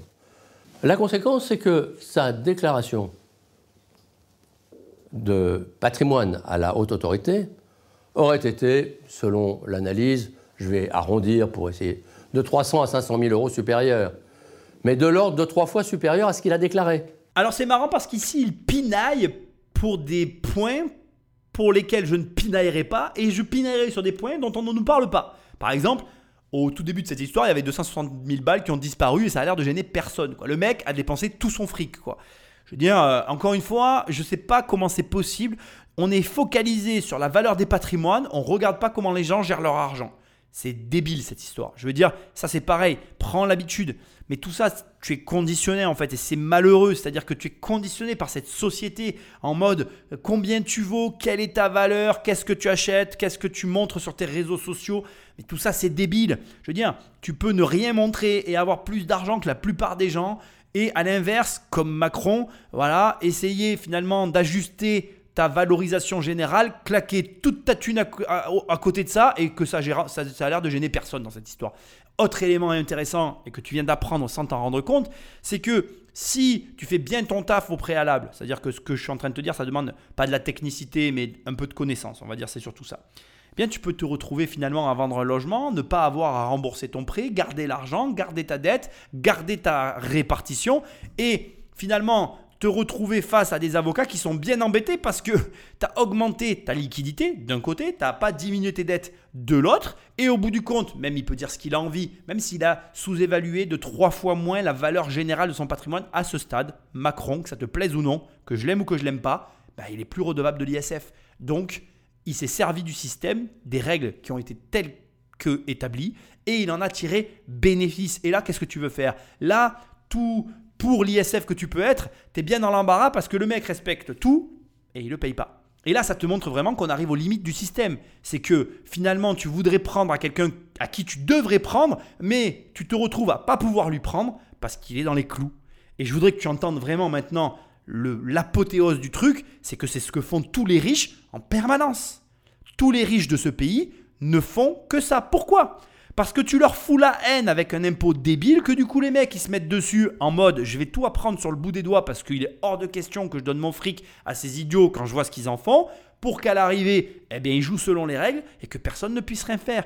Au bout du bout du bout du compte, tu les as rendus plus intelligents parce que tu as voulu créer un truc pour les attaquer qui les a rendus plus forts et tu te retrouves dindon de la farce à les regarder te claironner devant ton nez que, ben oui, ils ont l'argent, mais qu'en plus, ils ne payent pas ce que tu leur demandes. Et quand c'est le président qui te le montre, faut pas venir se surprendre que derrière, tout le monde emboîte le pas pour faire comme lui. Donc le malheur ici, c'est que vraiment, on voit bien que à trop vouloir prendre, on finit par tout perdre. Et ça, c'est quelque chose que on t'apprend pas assez. Et contrairement à ce qu'on peut entendre, parce que bon, j'étais passé les passages où euh, on avait Poutou qui nous disait que les riches sont riches parce qu'ils volent l'argent aux autres, c'est complètement faux bien sûr. Les riches sont riches parce qu'ils amènent plus de valeur que toi, parce qu'ils se concentrent sur ce qu'ils ont à se concentrer et parce qu'ils sont mieux capables que toi de faire ce qu'il y a à faire pour avoir ce qu'ils ont. Mais ça, va comprendre. Je pourrais te faire euh, des heures et des heures d'émission sur le sujet, tellement c'est passionnant. Ici, on n'a même pas un riche, parce que je le précise, Macron n'est pas riche. hein. Il n'est pas du tout riche, il en est même très loin. Mais il est intéressé par un sujet, la finance, il la maîtrise, ça tombe bien, il était banquier d'affaires, et ben, il joue selon les règles. Qu'est-ce que tu veux dire? Ben ouais, rien, rien, parce qu'il n'y a rien à dire. Pour Hervé Martin, qui avait révélé le redressement des Macron en 2016, le fait de n'avoir pas mentionné cette créance de 350 à 500 000 euros sur Brigitte n'est pas anodin. C'est une erreur comptable ou c'est. euh, Non, c'est pas une erreur, c'est un montage fiscal, c'est un montage d'optimisation. C'est clair, c'est pas une erreur. Surtout si vous voulez quelqu'un, il a quand même une tête, euh, financière, Macron. hein. C'est euh, c'est un banquier d'affaires. Euh, il fait pas ça par hasard. C'est un, montage fiscal, c'est un montage d'optimisation. Il n'y a pas, divergence sur l'évaluation, ce qui peut se discuter jusqu'à la fin des temps. Là, il y a montage, c'est-à-dire introduction d'un élément qui n'a pas à être pris en compte. C'est la structure même de calcul qui est fausse. Quelle est la différence entre euh, l'optimisation et la triche? C'est que l'optimisation est légale et on peut présumer de la bonne foi de celui qui l'a fait, que la triche est illégale et qu'on présuppose la mauvaise foi. Et là, on est où? Alors, euh, si vous êtes disposé à admettre que quelqu'un qui est un financier, qui est habitué aux montages fiscaux, euh, qui sait ce que c'est que l'ISF et comment on le calcule, euh, si vous pouvez admettre que quelqu'un qui a une tête financière comme ça est capable de faire une erreur aussi grossière, c'est simplement une erreur. Si vous êtes dites c'est impossible, c'est une triche. Bon, il y a une loi déjà qui dit que dans ce pays, euh, tu peux ignorer, enfin tu as le droit de ne pas savoir. Bon voilà. Ensuite, ce que tu dois savoir aussi, c'est que ne pas déclarer une évaluation ou faire une évaluation mensongère est puni de 3 ans d'emprisonnement et de 45 000 euros d'amende. Une peine d'éligibilité de 10 ans peut également être prononcée ainsi que l'interdiction d'exercer une fonction publique. Le problème ici, c'est qu'après, il faut pouvoir le prouver. C'est-à-dire qu'on se retrouve dans une situation où est-ce que c'est une erreur ou pas une erreur? Et comme je viens de te le montrer, la vente de son appartement parisien ne lui donne pas de tort sur l'évaluation. Maintenant, la vraie question qu'il y a derrière ça, pour moi, c'est est-ce que ça se passe à chaque fois comme ça? Est-ce que, dans tous les cas, avec les contribuables, on a cette espèce de tolérance qui a eu lieu pour Macron qui est président Ou est-ce que parce que Macron est président, il y a une tolérance? Tout est le fond de la question. Je me doute que tu as la même réponse que moi, mais nous ne le dirons pas à voix haute. Je ne veux pas être médisant. Ceci étant, il faut comprendre une chose, c'est que la finance, et là par contre, il y a un doigt qui a été mis sur quelque chose, la finance et l'argent va dans les poches de ceux qui s'y intéressent. Et si tu ne t'y intéresses pas, ben, tu ne peux pas avoir d'argent. De la même façon que ceux qui s'y intéressent ont de l'argent. Est-ce que tu comprends ce que je suis en train d'essayer de te sous-entendre? Il serait peut-être temps que tu t'intéresses sérieusement à l'argent. Et pour t'y intéresser, il faut que tu crois, ou en tout cas que tu aies conscience que tu peux gagner de l'argent au moins autant que les fameux riches que notre pays s'entiche à nous faire détester. La vérité, et elle est euh, pas très belle encore une fois, c'est que ne serait-il peut-être pas plus judicieux de commencer à réaliser que si dans ce pays il n'y a pas d'éducation financière, il n'y a pas d'éducation financière tout court, il n'y a pas d'éducation financière et d'éducation de montage financier, il n'y a pas d'éducation sur l'argent, il n'y a rien qui touche à ce domaine-là, s'il n'y a aucun élément qui t'encourage à t'enrichir, n'est-ce pas plutôt là la grande manipulation? Est-ce que pendant qu'on parle de toutes ces évaluations et de tout ce blabla sans réelle consistance, eh bien, on ne perdrait pas notre temps et aussi notre énergie à ne pas parler des vrais sujets? C'est comment finalement ces gens-là arrivent à faire des montages efficaces pour s'enrichir plus vite que nous? Je pense qu'à un moment donné, il va falloir que toutes les personnes qui ont des doutes, les personnes qui perdent leur temps à justement essayer euh, de, de se dire on va prendre de l'argent aux riches, on va faire ceci, on va faire cela, peut-être qu'il faudrait qu'ils ouvrent les yeux justement sur ces sujets-là, sur les vrais sujets de fond, à savoir comment certains y arrivent et d'autres pas, et pourquoi certains y arrivent et pas ceux qui croient qu'ils ne peuvent pas le faire. C'est-à-dire que si tu fais partie de ceux qui m'écoutent, qui ont un doute sur le fait qu'ils sont capables de gagner beaucoup d'argent, ben, lève-toi ce doute, commence à travailler, commence à apprendre, Parce que vraiment, je t'assure que tu peux faire la même chose que tout le monde en fait. C'est juste que faut que tu commences par y croire. Et ça, bah, à part te le dire, tu peux pas faire plus. hein. Ce jour-là, sur le site de son think tank, Jean-Philippe Delsol titre Macron a menti sur sa déclaration de patrimoine. Le candidat d'En Marche ne réagissant pas, Delsol saisit la haute autorité pour la transparence de la vie publique. Donc j'ai écrit, moi, à la haute autorité, le 31 mars, trois jours après mon article, 2017, pour lui dire, ben voilà, attention, moi je, je pense qu'il y a un petit problème. hein. Alors présidé par le magistrat Jean-Louis Nadal, la HATVP lui répond. La haute autorité n'a révélé aucun élément de nature à remettre en cause le caractère exhaustif, exact et sincère de la déclaration d'Emmanuel Macron. Du coup, Delsol saisit le procureur de la République, François Molins. Alors moi, qu'est-ce que je fais? J'écris au procureur de la République, le 4 avril. J'écris au procureur de la République, bah, écoutez, voilà, voilà la lettre que j'ai adressée à la haute autorité. Pour moi, il y a un vrai sujet. C'est peut-être un problème de droit, peut-être que j'ai tort. Mais quand même, je cite de la jurisprudence, de la doctrine, qui ne sont pas nombreuses. Mais c'est le bon sens. Ce que je vous ai expliqué me paraît clair.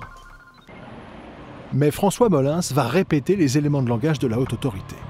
Le collège de la haute autorité s'est prononcé par deux délibérations dans lesquelles il a constaté qu'en l'état de ces informations, aucun élément ne permettait de remettre en cause le caractère exhaustif, exact et sincère des déclarations de M. Emmanuel Macron.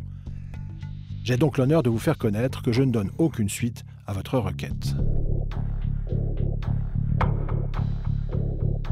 La justice vous dit ça, La justice me dit ça, sans enquêter. sans, sans enquêter. Et à quelques jours de la présidentielle de 2017, Emmanuel Macron attaque Maître Delsol en diffamation. il m'attaque. Donc il montre à tout le monde que c'est faux puisqu'il m'attaque. Mais il sait très bien que moi je ne pourrais pas l'attaquer s'il est élu. À l'audience, fin 2019, le parquet propose donc de suspendre la procédure. Et le procureur, c'est une femme, a euh, effectivement dit on est dans un cas très particulier qui est pour nous tout à fait nouveau. Nous ne connaissons pas de jurisprudence en la matière, mais on comprend bien que Maître Delsol n'est pas en mesure de démontrer judiciairement qu'il a raison, puisqu'il ne peut pas aller devant un tribunal correctionnel, lui, contre M. Macron aujourd'hui. Donc, conclusion, nous allons sursoir à statuer pour que euh, Maître Delsol puisse, c'est ce qu'a dit la procureure, attaquer M. Macron en correctionnel avant que nous reprenions euh, notre euh, analyse de la chose. Mais attaquer Emmanuel Macron en correctionnel, c'est impossible tant qu'il est président. Ce serait pourtant d'autant plus intéressant qu'en 2014, une incohérence était apparue entre ce qu'il affirmait avoir gagné chez Rothschild, près de 3 millions d'euros ici en rouge, et le modeste patrimoine qu'il déclarait alors, seulement 156 000 euros. Sa fortune se serait-elle envolée? Je suis désolé, je t'ai laissé tout le passage parce que je trouve que c'est important. Euh, tu l'as compris en fait. euh, dans tout le cursus qu'on a suivi par rapport au patrimoine d'Emmanuel Macron, il y a une incohérence qui est le passage chez Rothschild. Et tu vas voir que on parle pas d'une incohérence, euh, d'une petite incohérence. Mais ce qui va être intéressant maintenant dans cette dernière partie de l'émission, désolé, elle est un peu longue, mais elle est intéressante, je trouve, c'est que tu vas voir que en réalité, Macron ne fait qu'exploiter, encore une fois, une règle du système. Et on peut le lui reprocher tant qu'on aura envie. Le problème, c'est qu'il joue selon les règles. Et que, euh, pour le coup, c'est, à mon sens, très compliqué de reprocher finalement aux gens d'utiliser les règles qu'on a soi-même mis en place. Et comme je le dis toujours depuis le début de cette émission, tu ne peux pas coller des impôts partout, avec des règles de partout, pas faire d'erreur d'abord, parce qu'il faut, il faut que tu comprennes que le millefeuille fiscal français devient très compliqué, y compris pour les gens qui l'ont mis en place, et ne pas croire que derrière, il n'y a pas des mecs qui passent leur temps à tout étudier et à tout passer au crible fin, dans le but, ben, bien évidemment, non pas d'éluder l'impôt, parce que ce que les gens ne comprennent pas avec la fiscalité, c'est que personne ne veut pas payer d'impôts. Ça n'est pas vrai, ça non plus. Il y a des gens qui disent oui, les riches, ils veulent pas payer d'impôts. C'est pas vrai en fait. Je pense que tout le monde est d'accord de payer des impôts. C'est pas pour rien que je t'ai pris l'exemple des États-Unis, pays effectivement antinomique avec la France. hein. Euh, les États-Unis, euh, pour euh, le franchouillard amoureux de l'ISF, les États-Unis, c'est l'île de la tentation, quoi. C'est le mal. hein. Eh ben, c'est sûr que moi, ce que j'essaye de te montrer en te disant c'est là-bas qu'il y a quand même le plus de dons qui sont faits à l'État, ça doit déclencher chez toi des questions. C'est-à-dire que pourquoi chez nous, il y a des mecs chez qui le sport national, c'est d'essayer de ne pas payer d'impôts, et pourquoi chez eux, le, pas le sport national, mais on retrouve des gens qui font des dons spontanés et pas de petits montants. On parle de gros montants. hein. Euh, j'ai- fait quelques recherches, je ne vais pas les citer ici parce que l'émission serait trop longue, mais tu as des mecs qui font des sacrés chécos à l'administration américaine. Donc si tu veux, je trouve que c'est quand même, indépendamment de ce qu'on peut penser des deux pays, posons-nous les vraies questions de fond. Quoi. Pourquoi on a une population qui fait des chèques à l'État et qu'on a une population qui veut tout faire pour pas donner de l'argent à l'État? Il y a bien un problème. Et de dire que oui, euh, c'est parce que les populations reproduisent ce qu'ils voient de leurs dirigeants, je pense pas. Je, je ne crois pas. Voilà, je, je dis ça encore une fois, je dis rien, mais je le dis quand même. Ancien statisticien ayant créé un site d'information, Élucide, Olivier Berruyer s'est passionné pour le cas Macron en 2017 suite aux révélations du canard enchaîné. Comme euh, on est dans la campagne présidentielle, je m'intéresse au patrimoine des euh, candidats, puisque voilà, nouveautés, ils sont publiés, de mémoire pour la première fois. Euh, et euh, on a un classement assez, étonnant, puisque les patrimoines partent de, euh, Nicolas Dupont-Aignan à plus de 2 millions d'euros. Euh, mais on se rend compte qu'Emmanuel Macron affiche 200 000 euros de patrimoine net. Euh, donc heureusement qu'il y a Poutou avec ses 31 000 euros de patrimoine, sinon Macron était plus pauvre de la présidentielle. Alors, euh, je répète, euh, on est bien en 2017. Hein, Poutou avait 31 000 euros de patrimoine. En comparaison avec aujourd'hui, il y a eu une sacrée évolution. D'ailleurs, ça va être intéressant de le faire. Pour mémoire, Poutou est passé de 31 000 euros à 121 000 euros. Belle augmentation, monsieur Poutou, je vous félicite. Vraiment, euh, il y a de quoi être fier, c'est quand même assez impressionnant. Par contre, on est toujours à la dernière place. Devant lui, euh, Madame Artaud qui a 218 000 euros de patrimoine. Alors, assez étrangement, elle est relativement stable, ce que là aussi je tiens à souligner et féliciter puisque ça veut dire qu'elle n'a pas changé son rythme de vie. Monsieur Roussel, 316 000 euros. Bon, je suis un peu déçu pour un communiste, j'aurais pensé qu'il aurait rien. Assez comme quoi, tu vois, là encore, on va pas commencer à souligner les incohérences, mais c'est comme ça. 411 000 pour Jadot et on retrouve l'ami Macron à 675 257 euros. Il a fait un peu de marketing, c'est bien. Il est sur les 57, c'est un bon gars. Au-dessus, on a la salle, Marine Le Pen 1,3 million, Mélenchon 1,4 million. Alors Mélenchon, toujours le même patrimoine, et là c'est aussi intéressant d'en parler. Euh, Mélenchon a toujours été en dessous du million d'euros. Mais quand tu appliques l'augmentation des 30% sur son patrimoine, eh bien on se retrouve à plus d'un million d'euros et il est redevable donc de l'ISF, malheureusement. Ça te montre encore une fois ici que ben, ma théorie elle est quand même juste. C'est-à-dire que est-ce que Mélenchon a fait quoi que ce soit qui l'a enrichi? Est-ce que ces deux logements, c'est-à-dire sa maison de campagne et sa résidence à Paris, ont changé sa vie Est-ce que depuis la précédente élection présidentielle, ces logements lui ont rapporté tous les mois des dizaines de millions d'euros? Il fume le gros cigare et il roule en Lamborghini. Mais non, en fait, mais pas du tout. C'est là que tu vois la bêtise de l'impôt. Mélenchon, qui lutte en plus, je veux dire, presque, presque même, ça me fait même de la peine qu'il le paye, tu vois. Le mec a toujours lutté toute sa vie pour la redistribution, machin, bidule. Il a juste deux logements. Bim, Là, il y a eu le Covid, augmentation du patrimoine de 900 et quelques mille euros. Il se retrouve à 1,5 million. Le gars a rien demandé, quoi. Il a rien fait, le mec. hein. Il s'est couché, il s'est réveillé. Il a son pote euh, d'école, là, avec qui il écrit des blagues carambar, euh, qui s'est réveillé un matin, qui a dit Hop, je confine tout le monde, les gars, allez, à la maison, fermez-la. Et là, d'un coup, bim, il s'est pris une augmentation dans les dents. Bon, c'est comme ça. Moi, je souligne juste le caractère euh, complètement irrationnel de la chose. Certains le verront, d'autres pas. C'est comme ça. Après, on a Hidalgo 1,5 million. Là aussi, encore, c'est un mystère, tu vois. Bon, les cocos avec autant d'argent, j'ai un peu du mal à comprendre, mais bon, peut-être qu'un jour ils m'expliqueront. Dupont-Aignan, 2 millions 2. L'ami Zemmour, euh, 5 millions de patrimoine, 4 millions 8 pour un éditorialiste. Bon, ben voilà, c'est un chef d'entreprise. Et 10 millions d'euros pour la Pécresse. Alors là, elle écrase tout le monde à plat de couture, mais c'est à juste titre. L'ami Pécresse, elle est de droite. Donc j'ai envie de te dire, sans surprise, euh, on a quelqu'un qui a de l'argent. Bref, euh, tu vois bien que Bon, Macron, avec sa déclaration de 2017, effectivement, quand on prend l'historique chez Rothschild, il y a de quoi se poser des questions. Et ça tombe bien, tu as compris que dans cette dernière partie, on va se poser les questions de Rothschild et on va atterrir sur une petite île fort sympathique. En trois ans chez Rothschild, Emmanuel Macron avait pourtant multiplié transactions et gros honoraires.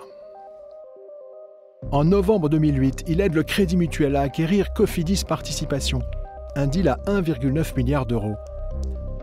Et en décembre 2010, c'est Atos qui rachète la branche informatique de Siemens pour 850 millions d'euros. Fin 2010, David de Rothschild l'intègre dans le cercle très fermé des 20 meilleurs banquiers de sa banque, en le nommant associé gérant. En trois ans, Macron aura fait fortune chez Rothschild en empochant près de 3 millions d'euros.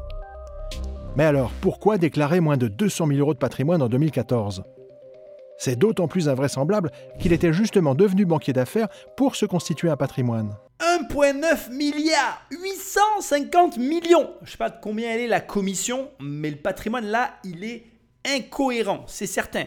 Et je voudrais faire un petit pied de nez à tous les complotistes.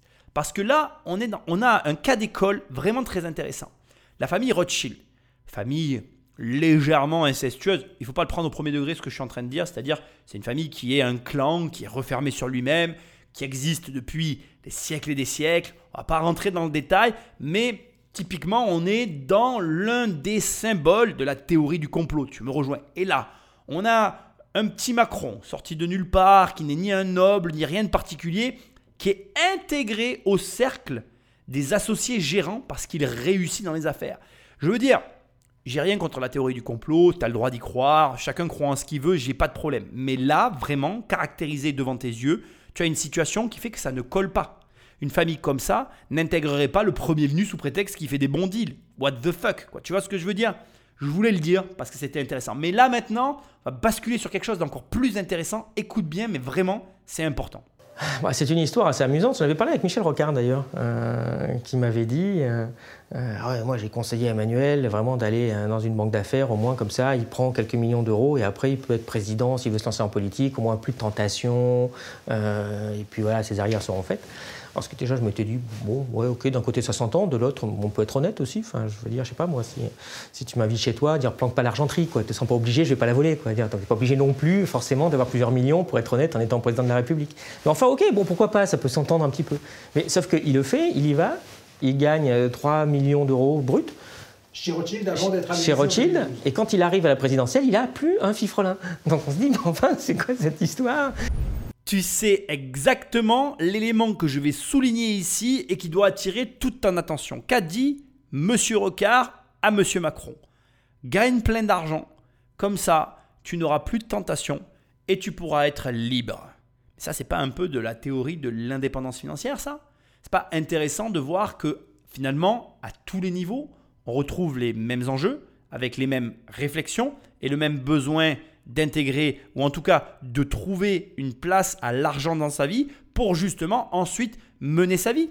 Est-ce que ce que tu viens pas d'entendre ici ne répondrait pas à la question de pourquoi les riches continuent à travailler?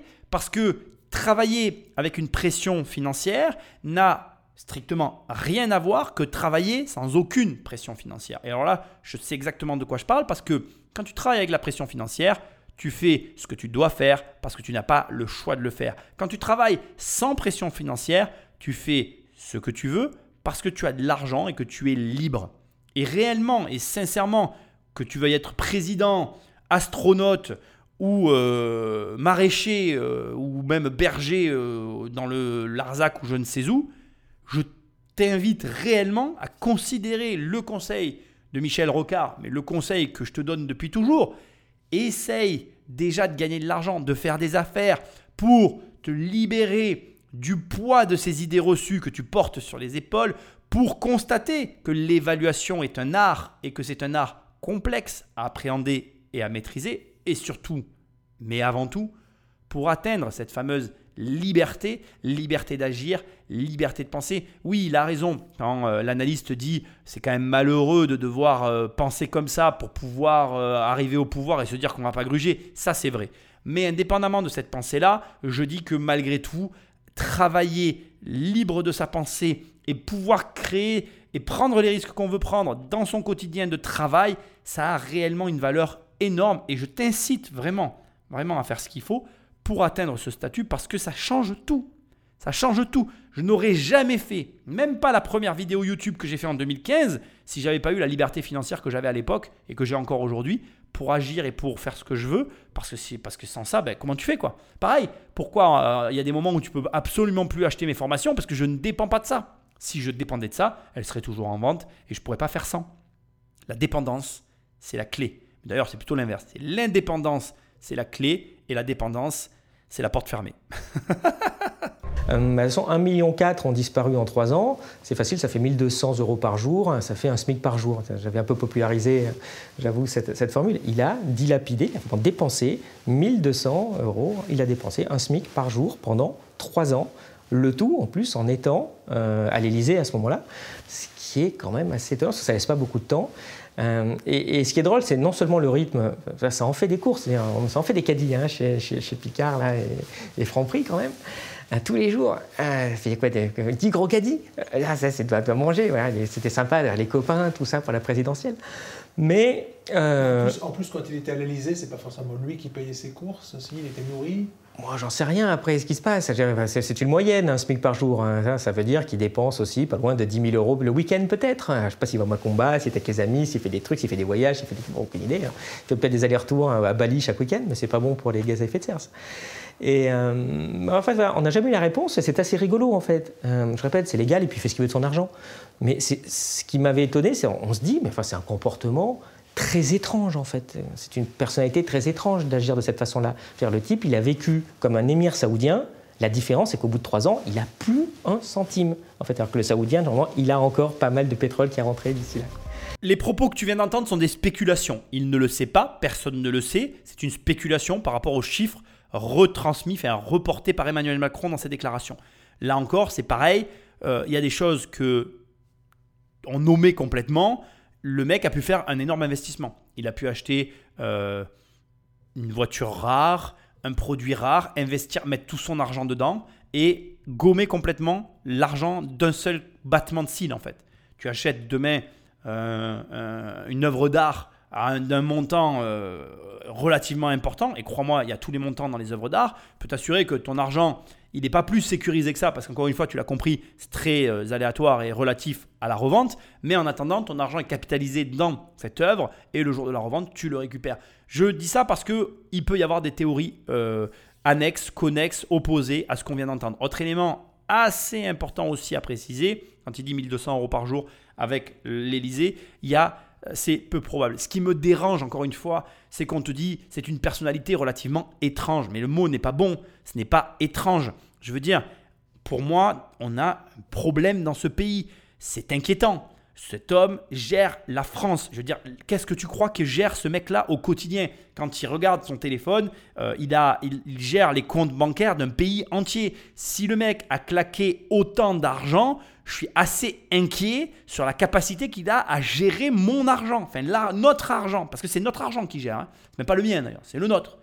Donc si tu veux, ça me dérange qu'on ait des gens qui rigolent, euh, supputent euh, de ce qu'il a pu dépenser de son argent sur un ton euh, léger finalement, l'air de dire bon bah il fait ce qu'il veut, c'est légal. Oui, enfin, comment ces éléments-là ne peuvent-ils pas être au centre des campagnes présidentielles? Comment des gens aujourd'hui arrive à faire confiance à un type pareil en se bandant les yeux et en se disant ça va passer, ça va passer, ça va passer, ça va passer?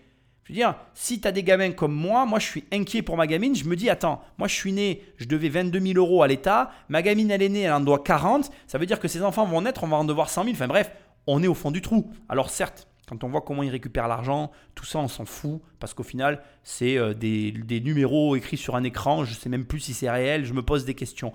Mais indépendamment de tout ça, je trouve pas ça normal et très sain que d'arriver et d'entendre dire que ce gars-là a finalement dilapidé, parce que c'est la seule explication qu'on a pour l'instant, dilapidé cette fortune. Sauf si il y a autre chose, on va pouvoir en parler, tu vas voir qu'il n'a pas été ménagé, mais en tout cas, pour moi, l'argent, là, les 2 millions, 2-3 millions qui ont disparu, cela m'inquiète. Voilà. Le reste, qu'on va voir tout à l'heure, je vais l'expliquer et je le comprends très bien. Il n'y a pas de souci. Je peux même comprendre la, démarche derrière, même si c'est choquant. Après, ça, c'est encore un autre débat. Mais là, le fait qu'il ait dépensé cet argent, c'est inquiétant et ça m'inquiète encore plus de voir que ça inquiète personne. Je ne sais pas si tu vois ce que je veux dire. Bref, je suis inquiet. D'autant plus étonnant qu'en 2012, Macron confirmait à Libération qu'il s'était mis au service de Rothschild pour mettre de l'argent de côté. L'idée était aussi de me mettre à l'abri financièrement.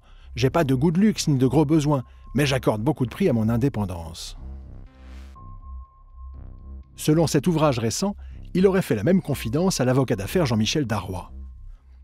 Je veux gagner de l'argent pour être riche avant d'entrer en politique. Quelques jours plus tard, c'est le candidat lui-même qui va tenter d'éteindre l'incendie, toujours sur France 2.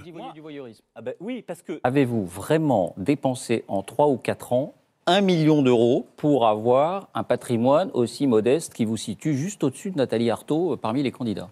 Alors d'abord, je vous remercie de la précision avec laquelle vous retranscrivez tout ça, parce que parfois on peut tout confondre, il y en a beaucoup qui cherchent à tout confondre. Notre- cette campagne présidentielle, elle a été polluée par les affaires. Il y a deux candidats qui ont des affaires, les autres n'en ont pas. Non mais je- c'est important de le Je rappeler. ne fais aucun amalgame. Je Deuxième chose, deuxième chose, j'ai bien gagné ma vie quand j'ai travaillé dans le secteur privé. Très bien gagné ma vie. Et d'ailleurs, c'est très bien d'avoir un métier dans le secteur privé. J'ai payé beaucoup d'impôts. Et c'est très bien ainsi. Je les ai inclus dans le calcul. Et je ne suis pas, et je ne suis pas quelqu'un qui aime l'argent, sinon d'ailleurs, je n'aurais pas quitté le secteur privé. Bon. Mais c'est Parce pas- la question. Non, mais je vous le dis les choses parce que moi j'ai le droit de le remettre dans le contexte, c'est encore mon droit. C'est c'est pas la question, mais c'est ma réponse. Et ça va être ma réponse jusqu'au bout. Euh, troisième chose, vous malheureusement, vous ne prenez pas en compte dans votre calcul le fait que j'ai fait aussi des travaux dans ce qui était euh, la maison que j'ai, ce qui a été d'ailleurs pris en compte et ce qui a été transcrit à la haute autorité. Elle en a eu à connaître, simplement elle ne le rend pas public. Les travaux font augmenter la valeur d'un patrimoine. C'est bien pour ça que ce, ce patrimoine a augmenté dans sa valeur nette, mais que j'avais beaucoup d'endettement. J'avais beaucoup d'endettement quand j'ai quitté la fonction publique, parce que j'avais fait, je n'avais pas de mise de départ. Moi, mes parents ne m'ont pas financé. Je ne suis pas quelqu'un qui a été aidé. J'ai été élevé. Mes parents m'ont donné ce qu'il y a de plus précieux, une éducation. Et donc, j'ai tout emprunté quand j'ai acheté un appartement à Paris. Et ben voilà, j'ai progressivement remboursé et j'ai utilisé l'argent que j'ai gagné à rembourser une partie de mes emprunts, d'une part, et à faire des travaux d'autre part. Vous n'avez pas Des travaux dans la maison que j'ai? Bah, c'est la maison de Brigitte. Et l'argent venait notamment d'un prêt de 350 000 euros accordé par le Crédit Mutuel fin 2011. J'ai utilisé l'argent que j'ai gagné à rembourser une partie de mes emprunts Bah, l'argent venait notamment de l'appartement parisien revendu 980 000 euros en 2015. Ce soir-là, le mystère des millions disparus d'Emmanuel Macron restera donc irrésolu. On arrive au point de l'émission. Je voulais que tu vois la galipette, la, la contradiction. Macron, je veux devenir riche pour aller en politique. Je n'ai pas d'argent. J'ai un patrimoine à peine au-dessus de celui de Nathalie Arthaud. Tu dois comprendre quelque chose qui est dur à entendre. Je l'aime pas. je suis obligé de le rappeler parce que ça, ce que je vais dire me fait mal, mais c'est vrai. Tu ne peux pas. Et je suis obligé de te le dire maintenant pour que tu comprennes la suite. L'argent obéit à des règles.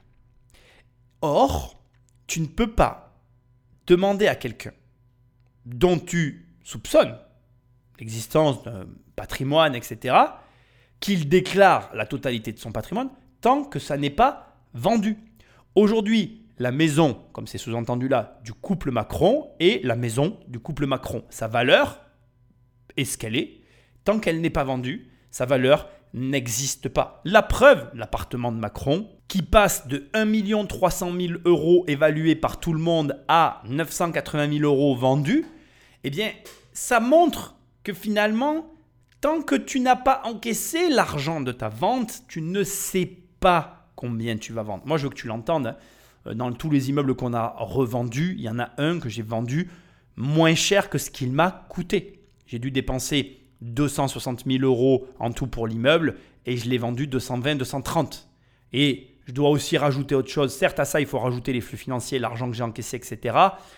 Et plein d'autres choses comme l'amortissement, etc. Ce qui fait que j'ai quand même gagné de l'argent, je ne vais pas mentir non plus. Mais la vérité, c'est que sur le papier, brut de pomme, mathématiquement parlant, j'ai perdu de l'argent. Et ici, Macron, le problème qu'on a, il est double. Il est qu'on voit bien qu'il y a un truc qui ne va pas. Il y a un truc qui cloche, dont on va avoir la réponse dans un instant. Et on voit bien aussi qu'en même temps, pour moi, à ce stade, purement et simplement financièrement, il n'y a rien à dire en fait. Ça ne nous plaît pas, c'est déconcertant.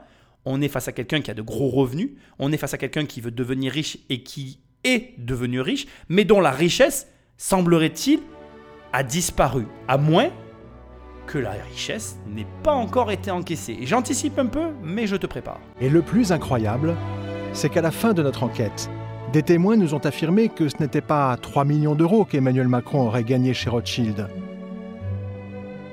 mais vraisemblablement beaucoup plus.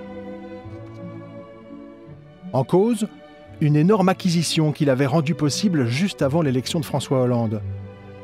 Le rachat de la branche nutrition infantile de l'américain Pfizer par le géant suisse de l'agroalimentaire, Nestlé. Mi-avril 2012, juste avant de rejoindre François Hollande à l'Élysée, Emmanuel Macron va conclure in extremis l'un des plus gros deals de l'année chez Rothschild. Le Suisse Nestlé a été le plus offrant dans l'enchère qui portait sur le rachat de la division lait infantile de l'américain Pfizer. Le Suisse a sorti son trésor de guerre pour faire échec au français Danone qui était également sur les rangs. 12 milliards de dollars, soit près de 10 milliards d'euros. Un prix justifié selon Nestlé par l'énorme potentiel de la division Pfizer Nutrition. Nestlé occupe déjà 25% du marché de la nutrition infantile dans le monde. En réussissant ce deal, Emmanuel Macron aurait réussi un coup de maître Décryptage de Mark Endeveld. En, quelques mots, comment se conclut le deal Nestlé-Pfizer? Un, Nestlé, c'est pas un compte, un client historique de Rothschild. Nestlé n'avait pas non plus l'habitude de faire des acquisitions de ce type-là. À l'époque, il y avait un concurrent de Nestlé dans l'agroalimentaire qui était intéressé par l'activité de euh, Pfizer, c'était Danone. Or, sur le deal, la banque d'affaires Lazare avait, elle, l'habitude de travailler avec Danone et y compris Pfizer, en sachant que le patron de Lazare, euh, le grand patron de Lazare, avait travaillé sur les activités de santé quand il était à New York. Donc en réalité, il y avait un avantage extrêmement important de la banque Lazare par rapport à la banque Rothschild. D'où la surprise de tout le monde sur le fait que c'est Rothschild qui a remporté le morceau. Il y a deux éléments où Emmanuel Macron aurait joué un rôle les deux éléments où Emmanuel Macron aurait joué un rôle, c'est un, c'est parce que il aurait réussi à séduire Peter Brabeck, donc grand patron de Nestlé en Suisse, particulièrement difficile d'accès, mais qu'il connaissait et dont il s'était rapproché grâce et par, la, par sa présence à la commission Attali. Mais dans le même temps, il y a également la proximité d'Emmanuel Macron avec l'avocat d'affaires, donc Jean-Michel Darrois, pourquoi? Parce que Jean-Michel Darrois, qui était lui-même à la commission Attali d'ailleurs, connaît très bien le directeur juridique de chez Nestlé. Et donc va présenter à Emmanuel Macron le directeur juridique de chez Nestlé. Mi-avril 2012, Emmanuel Macron aurait lâché à un proche J'ai le week-end pour convaincre Nestlé de remonter le prix. Si j'y arrive, je suis riche. Puis il fonce au siège de Nestlé implanté à Vevey en Suisse, au bord du lac Léman. Là, je vais te demander ton attention. J'ai pas pu te mettre au montage, en fait, le passage où ils interrogent une personne de chez Rothschild qui explique les dessous du deal, où en fait, il nous explique que Macron a réussi à convaincre. Donc, euh, vraiment, l'art de la négociation, l'art de la persuasion. Avant que je te parle de ça, on va revenir sur tout ce que tu viens d'entendre. Il convient donc de dire que tout s'est joué à la commission Attali. Pour Macron, tout s'est joué à la commission Attali un moment, a entièrement fait basculer sa vie. C'est pareil pour toi en fait. Hein. Je veux pas que tu crois que là tu es passif à écouter l'histoire de Macron. Non, il peut t'arriver exactement la même chose. À toi de savoir saisir ce moment. Ce que je veux aussi que tu entendes. Et encore une fois, j'ai de cesse de le répéter dans la mission, je le déteste. Mais ce gars est très fort. Ce gars est exceptionnellement fort. Parce que c'est pas parce que je vais tout te donner, je vais te mettre exactement dans la même position de Macron et tu n'auras pas le même résultat. Tu vas avoir accès aux mêmes ressources que Macron et tu n'auras pas le même résultat. Je veux que tu comprennes que ce garçon-là a réussi à faire quelque chose que beaucoup d'autres n'auraient pas réussi. Ce qu'il a fait, il faut être fort pour être capable de le faire. C'est tout. Il faut être bon. C'est pas pour rien qu'il est rentré euh, en partenaire associé chez Rothschild. C'est pas pour rien qu'il est devenu président. C'est pas pour rien qu'il arrive à faire tout ce qu'il fait parce que ce mec est fort. On est d'accord, on n'est pas d'accord, on l'aime, on l'aime pas, c'est pas le propos. Là, tu dois le reconnaître. Ça veut dire quoi? Premièrement, ce gars, il vient de nulle part. Hein. Je veux dire, c'est pas le fils d'un noble. Hein.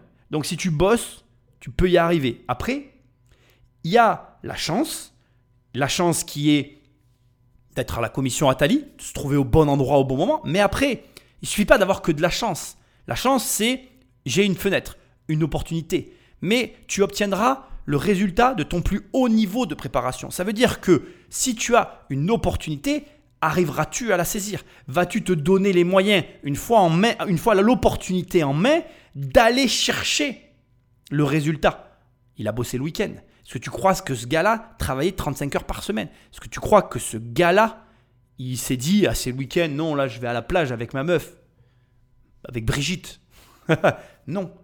Donc tu vois bien que il y a dans une carrière comme ça tout un tas d'éléments qui conditionnent en fait le point de chute de la personne. Et le point de chute de Macron, il est ce qu'il est par rapport à tout ce qu'il aura mis en place pour y arriver.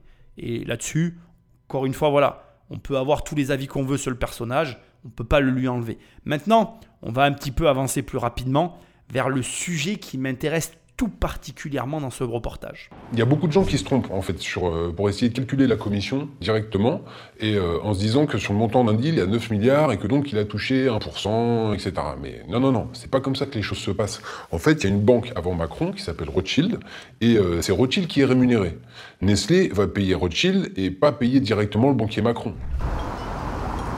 Interrogé sur la rémunération qu'elle a perçue dans le deal Pfizer-Nestlé, la banque Rothschild nous a fait répondre les honoraires versés à l'entreprise pour une opération de conseil, quelle que soit sa nature, sont du ressort du client. Ils n'ont donc pas vocation à être rendus publics. Mais selon l'organisation américaine Marge and Acquisition Source, les banques d'affaires perçoivent en moyenne entre 0,5 et 1,5% des deals supérieurs à 500 millions de dollars. Pour le deal Pfizer-Nestlé, Rothschild aurait donc perçu entre 45 et 135 millions d'euros. Prudent, notre fiscaliste parisien table sur une hypothèse basse. Euh, j'ai envie de dire que sur un deal comme ça, euh, à vue de nez, je pense que la banque a, dû toucher pas loin de 0,5%. Euh, je pense que c'est un deal à 9 milliards, la banque a touché, je sais pas, mettons 30 millions. Sur ces 30 millions minimum, difficile d'établir combien Emmanuel Macron, artisan du deal, a pu toucher. Là, on rentre dans ce qui m'intéresse, dans le cœur du truc, le machin qui me plaît. Effectivement, déjà, l'amalgame qui est tout le temps fait dans toutes les circonstances, c'est le même qu'en immobilier. Ah, l'agence, elle prend trop d'argent, elle prend 20 000 balles. On parle avec un négociateur, on croit que le négociateur encaisse 20 000 euros. Les négociateurs que tu vois, c'est exactement comme la banque Rothschild, ils n'encaissent pas l'argent qu'ils te disent qu'ils encaissent. Il y a avant eux une entreprise qui encaisse l'argent et au sein de l'entreprise, il y a des règles qui répartissent l'argent entre les parties. Ici, pour Rothschild, je vais te répéter simplement ce que j'ai enlevé du reportage pour que tu aies les détails. Les partenaires associés, d'accord, les associés gérants dont tu as entendu parler tout à l'heure et dont Macron faisait partie, se partagent tous entre eux une part du gâteau dont chacun ignore ce que l'autre a touché. Donc c'est une répartition opaque entre les divers associés gérants qui est aussi opaque entre ce qu'encaisse la banque et ce qu'elle redonne aux, aux associés gérants et ce qu'a pu conclure comme deal le banquier d'affaires qui était en charge de l'affaire, autrement dit Macron. Sauf que il y a des choses qu'on fait aussi en immobilier, qu'on fait aussi en banque d'affaires et qui vont ici venir éclabousser cette affaire. Je te garde un petit peu la surprise. Le problème, et tu vas le voir, c'est que ce deal donc représente une somme colossale et que cette somme, en fait, pour l'instant, elle apparaît nulle part. Hein, je vous parle complètement là. Euh, je connais bien le système des associés gérants chez Rothschild. Les associés gérants ont chacun une sorte de petite société, genre euh, auto-entrepreneur. Bon, c'est pas tout à fait ça, c'est plutôt un trust, mis à Jersey ou à Guernesey ou à l'île de Man, puisque Rothschild est à cheval entre Paris et Londres. On leur verse euh, à peu près 20% de leur rémunération sous forme d'une paye classique, avec une feuille de paye euh, comme vous l'avez, comme moi j'ai. Et, puis on leur verse les 80% qui restent dans le trust. Euh, le trust, il est anonyme. Il y a un avocat, une boîte à lettres à Jersey ou à l'île de Man. Un système d'optimisation fiscale qui aurait été rendu possible suite à des compromis acceptés par Bercy. À un moment, à Bercy, il y avait tout un papier pour dire euh, comment Lazare et Rothschild avaient été négociés un statut euh, fiscal particulier. Euh, c'est Picasso qui s'en était chargé pour Lazare en tant que ex-membre du cabinet de Strauss-Kahn, et il avait été négocié avec le service de la législation fiscale. Et Rothschild avait envoyé également, il avait obtenu euh, ce système-là. C'est quelque chose qui serait légal en fait de verser 80% des fees à l'étranger? Eh oui, voilà. Arguant du fait que Rothschild a deux sièges qui sont à Londres, Londres et Paris, donc. En tout cas, ça a été approuvé à ce moment-là par le fisc français. En 2005, le patron de la Banque Lazare avait effectivement négocié avec Bercy un statut fiscal sur mesure pour ses associés gérants. Objectif éviter les doubles impositions entre la France et les États-Unis. En 2007, Bercy confirmait dans un rescrit fiscal, une sorte de note à l'usage des contribuables repris dans un document de 2012, qu'il acceptait que certains honoraires des professions libérales basées entre Paris et Londres ne soient pas forcément fiscalisés en France. La cote-part des revenus correspondant à l'activité du Limited Liability Partnership exercée au Royaume-Uni par l'intermédiaire d'une base fixe située dans cet État n'est pas imposable en France. Après avoir fait fortune dans la prestigieuse banque franco-britannique, Emmanuel Macron aurait-il omis de mentionner certains honoraires perçus à l'étranger? Alors voilà, nous voilà au point final de cette émission que je ne pensais pas faire et qui est un hors-série, peut-être dû aussi au contexte présidentiel de la chose. Ne t'inquiète pas, la semaine prochaine, tu auras ton épisode euh, qui concerne les qui veut être mon associé. C'est plus fun, c'est moins sérieux, on rigole bien, mais c'est quand même, avoue-le, très intéressant. Je te laisserai à la fin de l'émission, après que, que je t'ai dit tout ce que j'ai à te dire, la dernière discussion qui m'a le plus intéressé dans l'émission avec euh, la personne qui a renseigné le journaliste. Je salue encore le travail euh, de cette chaîne. Si tu veux la retrouver sur YouTube, tu tapes le patrimoine de Macron. Où sont passés les millions? Donc, Ici, il faut bien comprendre ce qui est en train de se passer. On a un associé gérant qui a un droit négocié, et j'ai fait des recherches euh, ces articles existent. La véracité euh, des sources demande quand même à être vérifiée. Euh, l'article que j'ai trouvé date du 10 9 04 2012, donc, encore une fois, il y a pu y avoir des changements depuis. Et L'article, si tu le cherches, ce, titre Une fiscalité light pour les associés gérants de Lazare. Le statut des associés, des associés gérants de Lazare, dont les dirigeants de la maison française Bruno Roger et Mathieu Pigas pourraient s'inviter dans le débat sur la fiscalité des hauts revenus par un courrier. Je te laisserai prendre connaissance de tout ça. Il y a plusieurs articles sur le sujet. Je me suis arrêté sur celui qui euh, retraçait, relatait euh, les éléments euh, qui correspondent à ce qu'on vient d'en écouter. Mais là, non plus, de toute façon, je veux quand même te dire quelque chose qui est important. Ça n'est pas le sujet, en fait. Ici, ce n'est pas une question d'astuce ou d'optimisation fiscale, mais un doigt vient d'être posé sur une réalité qui fait froid dans le dos, qui est dérangeante, qui peut conduire à toutes les réflexions qu'on veut, mais qui est quand même, malgré tout, telle que les choses se passent partout dans le monde. Si Macron a effectivement un trust, une société, peu importe à quel endroit, quelque part. Et que cette société, il n'en est pas le gérant. Que comme c'est sous-entendu, il y a soit un avocat qui en a les rênes et il n'en est qu'un associé, ou alors, même mieux que ça, il n'en est absolument pas le gérant. C'est-à-dire qu'il ne possède ni part de cette entreprise, qu'il ne possède aucun droit quelconque sur cette société, mais qu'il a un contrat avec la dite entreprise qui dit que lorsqu'il le désire, il peut récupérer l'argent qui lui est dû, et que la seule preuve de l'existence de cette somme est le fameux contrat qu'il conserve, alors tu dois bien entendre ce que je vais te dire, mais non seulement il n'a pas menti, parce que, en toute vraisemblance, cet argent, il ne l'a pas encaissé, mais en plus, et c'est là où ça devient magnifique, c'est que il est en toute légalité et en toute normalité dans son bon droit.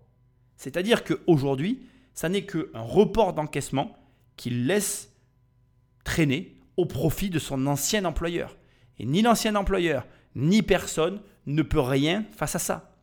D'autant que, et de toi à moi, laisse-moi juste le dire à voix haute parce que c'est presque ironique tellement c'est drôle, mais entre nous, avoir une créance latente à la banque Rothschild, tu te couches pas le soir en te disant j'espère que l'entreprise va pas faire faillite.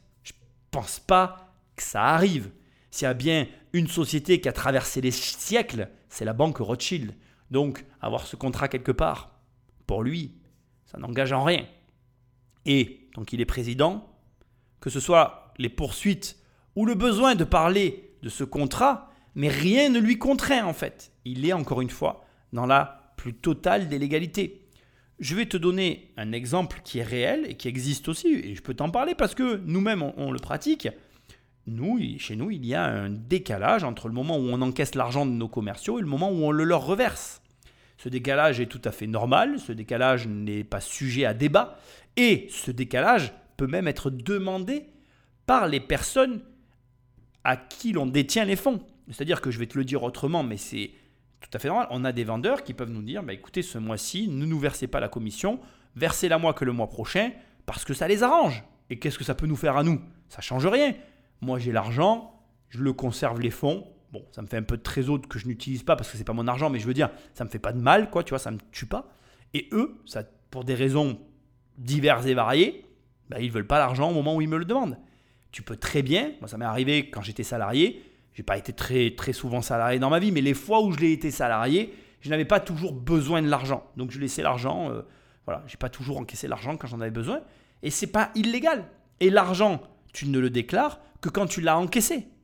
Et là encore, tu commences à percevoir la puissance de l'indépendance financière, la puissance de je n'ai pas besoin de l'argent.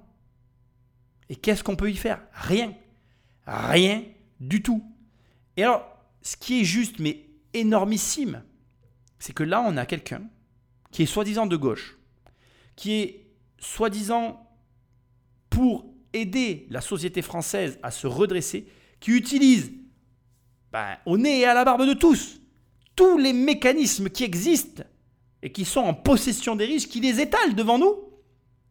Et ça a l'air de gêner personne. Ça ne me gêne pas, parce que c'est la réalité.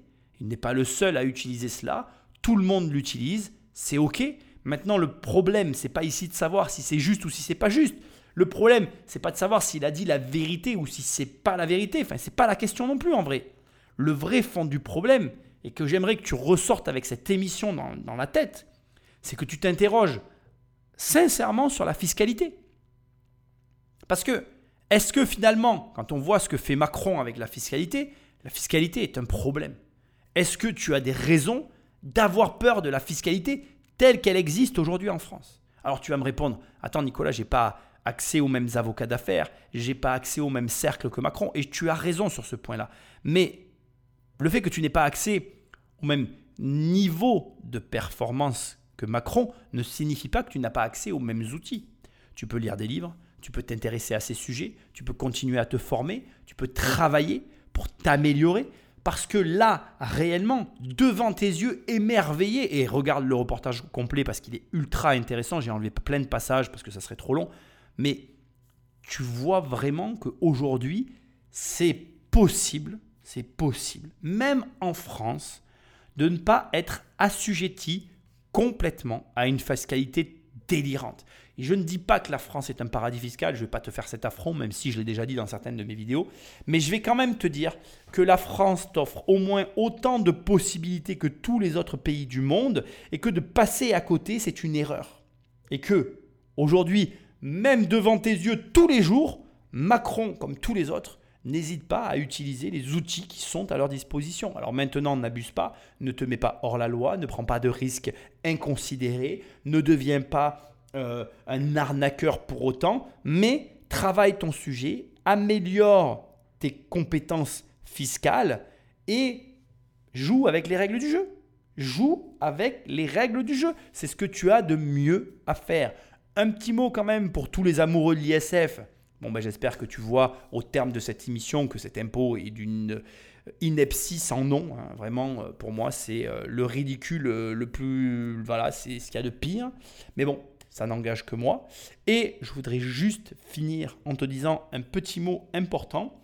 Euh, bien évidemment que en politique, euh, il y a une problématique financière. Et que pour moi, aujourd'hui, le fond du problème qu'il y a derrière tout ça, c'est qu'il y a de l'argent en jeu, en fait. Je reste convaincu, et c'est pour ça que je n'aime pas les hommes politiques, que tant que je ne verrai pas un homme politique qui prônera pour la réduction des salaires de nos hommes politiques, voire même l'abolition des salaires. Oui, j'ose le dire. Oui, je pense que ces gens ne devraient pas être payés pour travailler. Oui, je pense que ces gens devraient faire ça en plus de leur travail. Oui, je pense que c'est un devoir citoyen que de participer à la politique d'un pays et que d'aucune manière que ce soit, ces personnes n'ont une raison de toucher de l'argent pour participer au fonctionnement d'un pays. Et enfin, je veux le dire, mais je trouve anormal que toutes les personnes qui nous dirigent jouent, enfin comment dire, dirigent le pays alors qu'elles n'ont jamais joué selon les règles du pays. Aujourd'hui, et je m'excuse, mais encore une fois, je déteste Macron, mais Macron a au moins eu le mérite d'un petit peu travailler dans le secteur privé.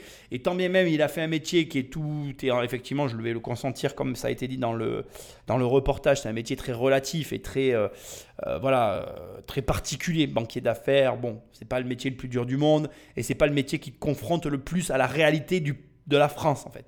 Donc pour moi, les hommes politiques, ça devrait être des personnes qui ont vécu dans l'économie, qui ont participé à l'économie, qui ont, qui ont voilà, travaillé selon les règles qu'ils nous imposent eux-mêmes pour justement voir ce qui est bien de ce qui ne l'est pas. Parce qu'aujourd'hui, en fait, les gens qui nous parlent sont des gens, voilà, qui, c'est, délirant, quoi. Quand tu vois qu'en quelques deals, les mecs, ils ont encaissé des millions d'euros, mais enfin, c'est qui qui fait ça, quoi? C'est, euh, il y a combien de métiers qui t'offrent un tel niveau de revenus Et encore une fois, moi, on m'a proposé euh, on m'a proposé deux, on m'a fait deux offres qui pourraient correspondre à des postes comme celui-là.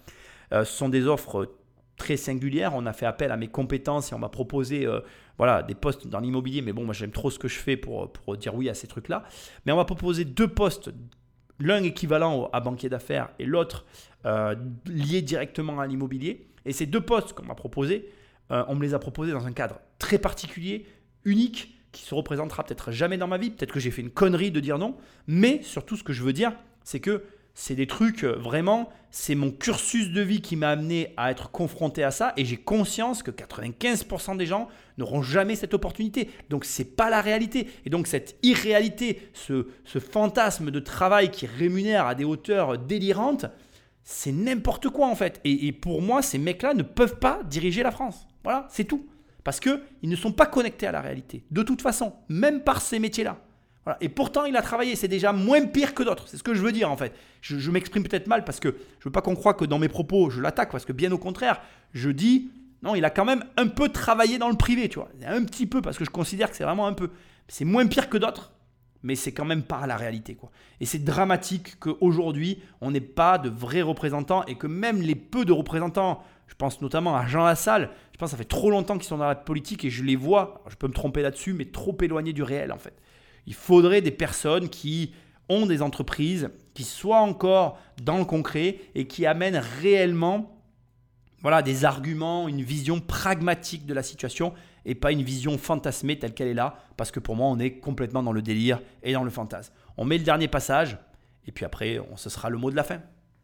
Ce qui fait que quand il fait sa déclaration, il a pu dire qu'il avait peu d'argent, qu'il avait gagné 2 ou 3 millions chez Rothschild. Mais il ne fait apparaître que ce qu'il a reçu en France. Euh, il n'a pas fait apparaître qu'il avait reçu euh, dans un trust. Euh, et ce n'est pas illégal, hein, dans la mesure où, comme c'est dans le trust, ce n'est pas à lui. Quand il veut que ça redevienne à lui, il suffit qu'il claque les doigts. Et à ce moment-là, le système fait que l'avocat, payé par Rothschild, libère les fonds et les verse sur un compte au Panama ou sur un compte en France, sur un, compte en Belgique, enfin là, où il est, là où, il le demande. Bon, actuellement, il y a un trust quelque part. C'est évidemment pas dans les Macronix que vous trouverez. Et donc, il n'a pas menti dans sa déclaration de patrimoine, mais il n'a pas dit la vérité vraie. Alors bien évidemment, tu l'auras compris, ce que je veux que tu gardes en tête, c'est que tout ça c'est de la spéculation malgré tout. Je remets pas en cause le travail journalistique qui a été fait, mais on n'a aucune preuve en fait. On a des suspicions, on a des idées. Le montage a été bien fait, on a des intervenants différents, chacun donne son opinion, je trouve que tout est cohérent.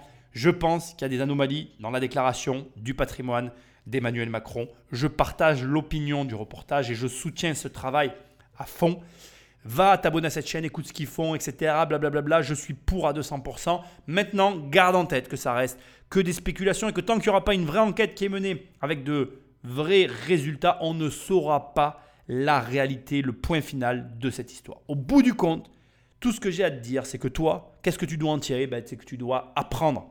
Tu ne sais rien sur l'argent. Personne ne t'apprend rien sur l'argent. Va sur mon site, télécharge les 100 premières pages de mon livre, télécharge mon livre, achète mon livre, lis-le, forme-toi, fais ce que tu veux, mais apprends sur la finance.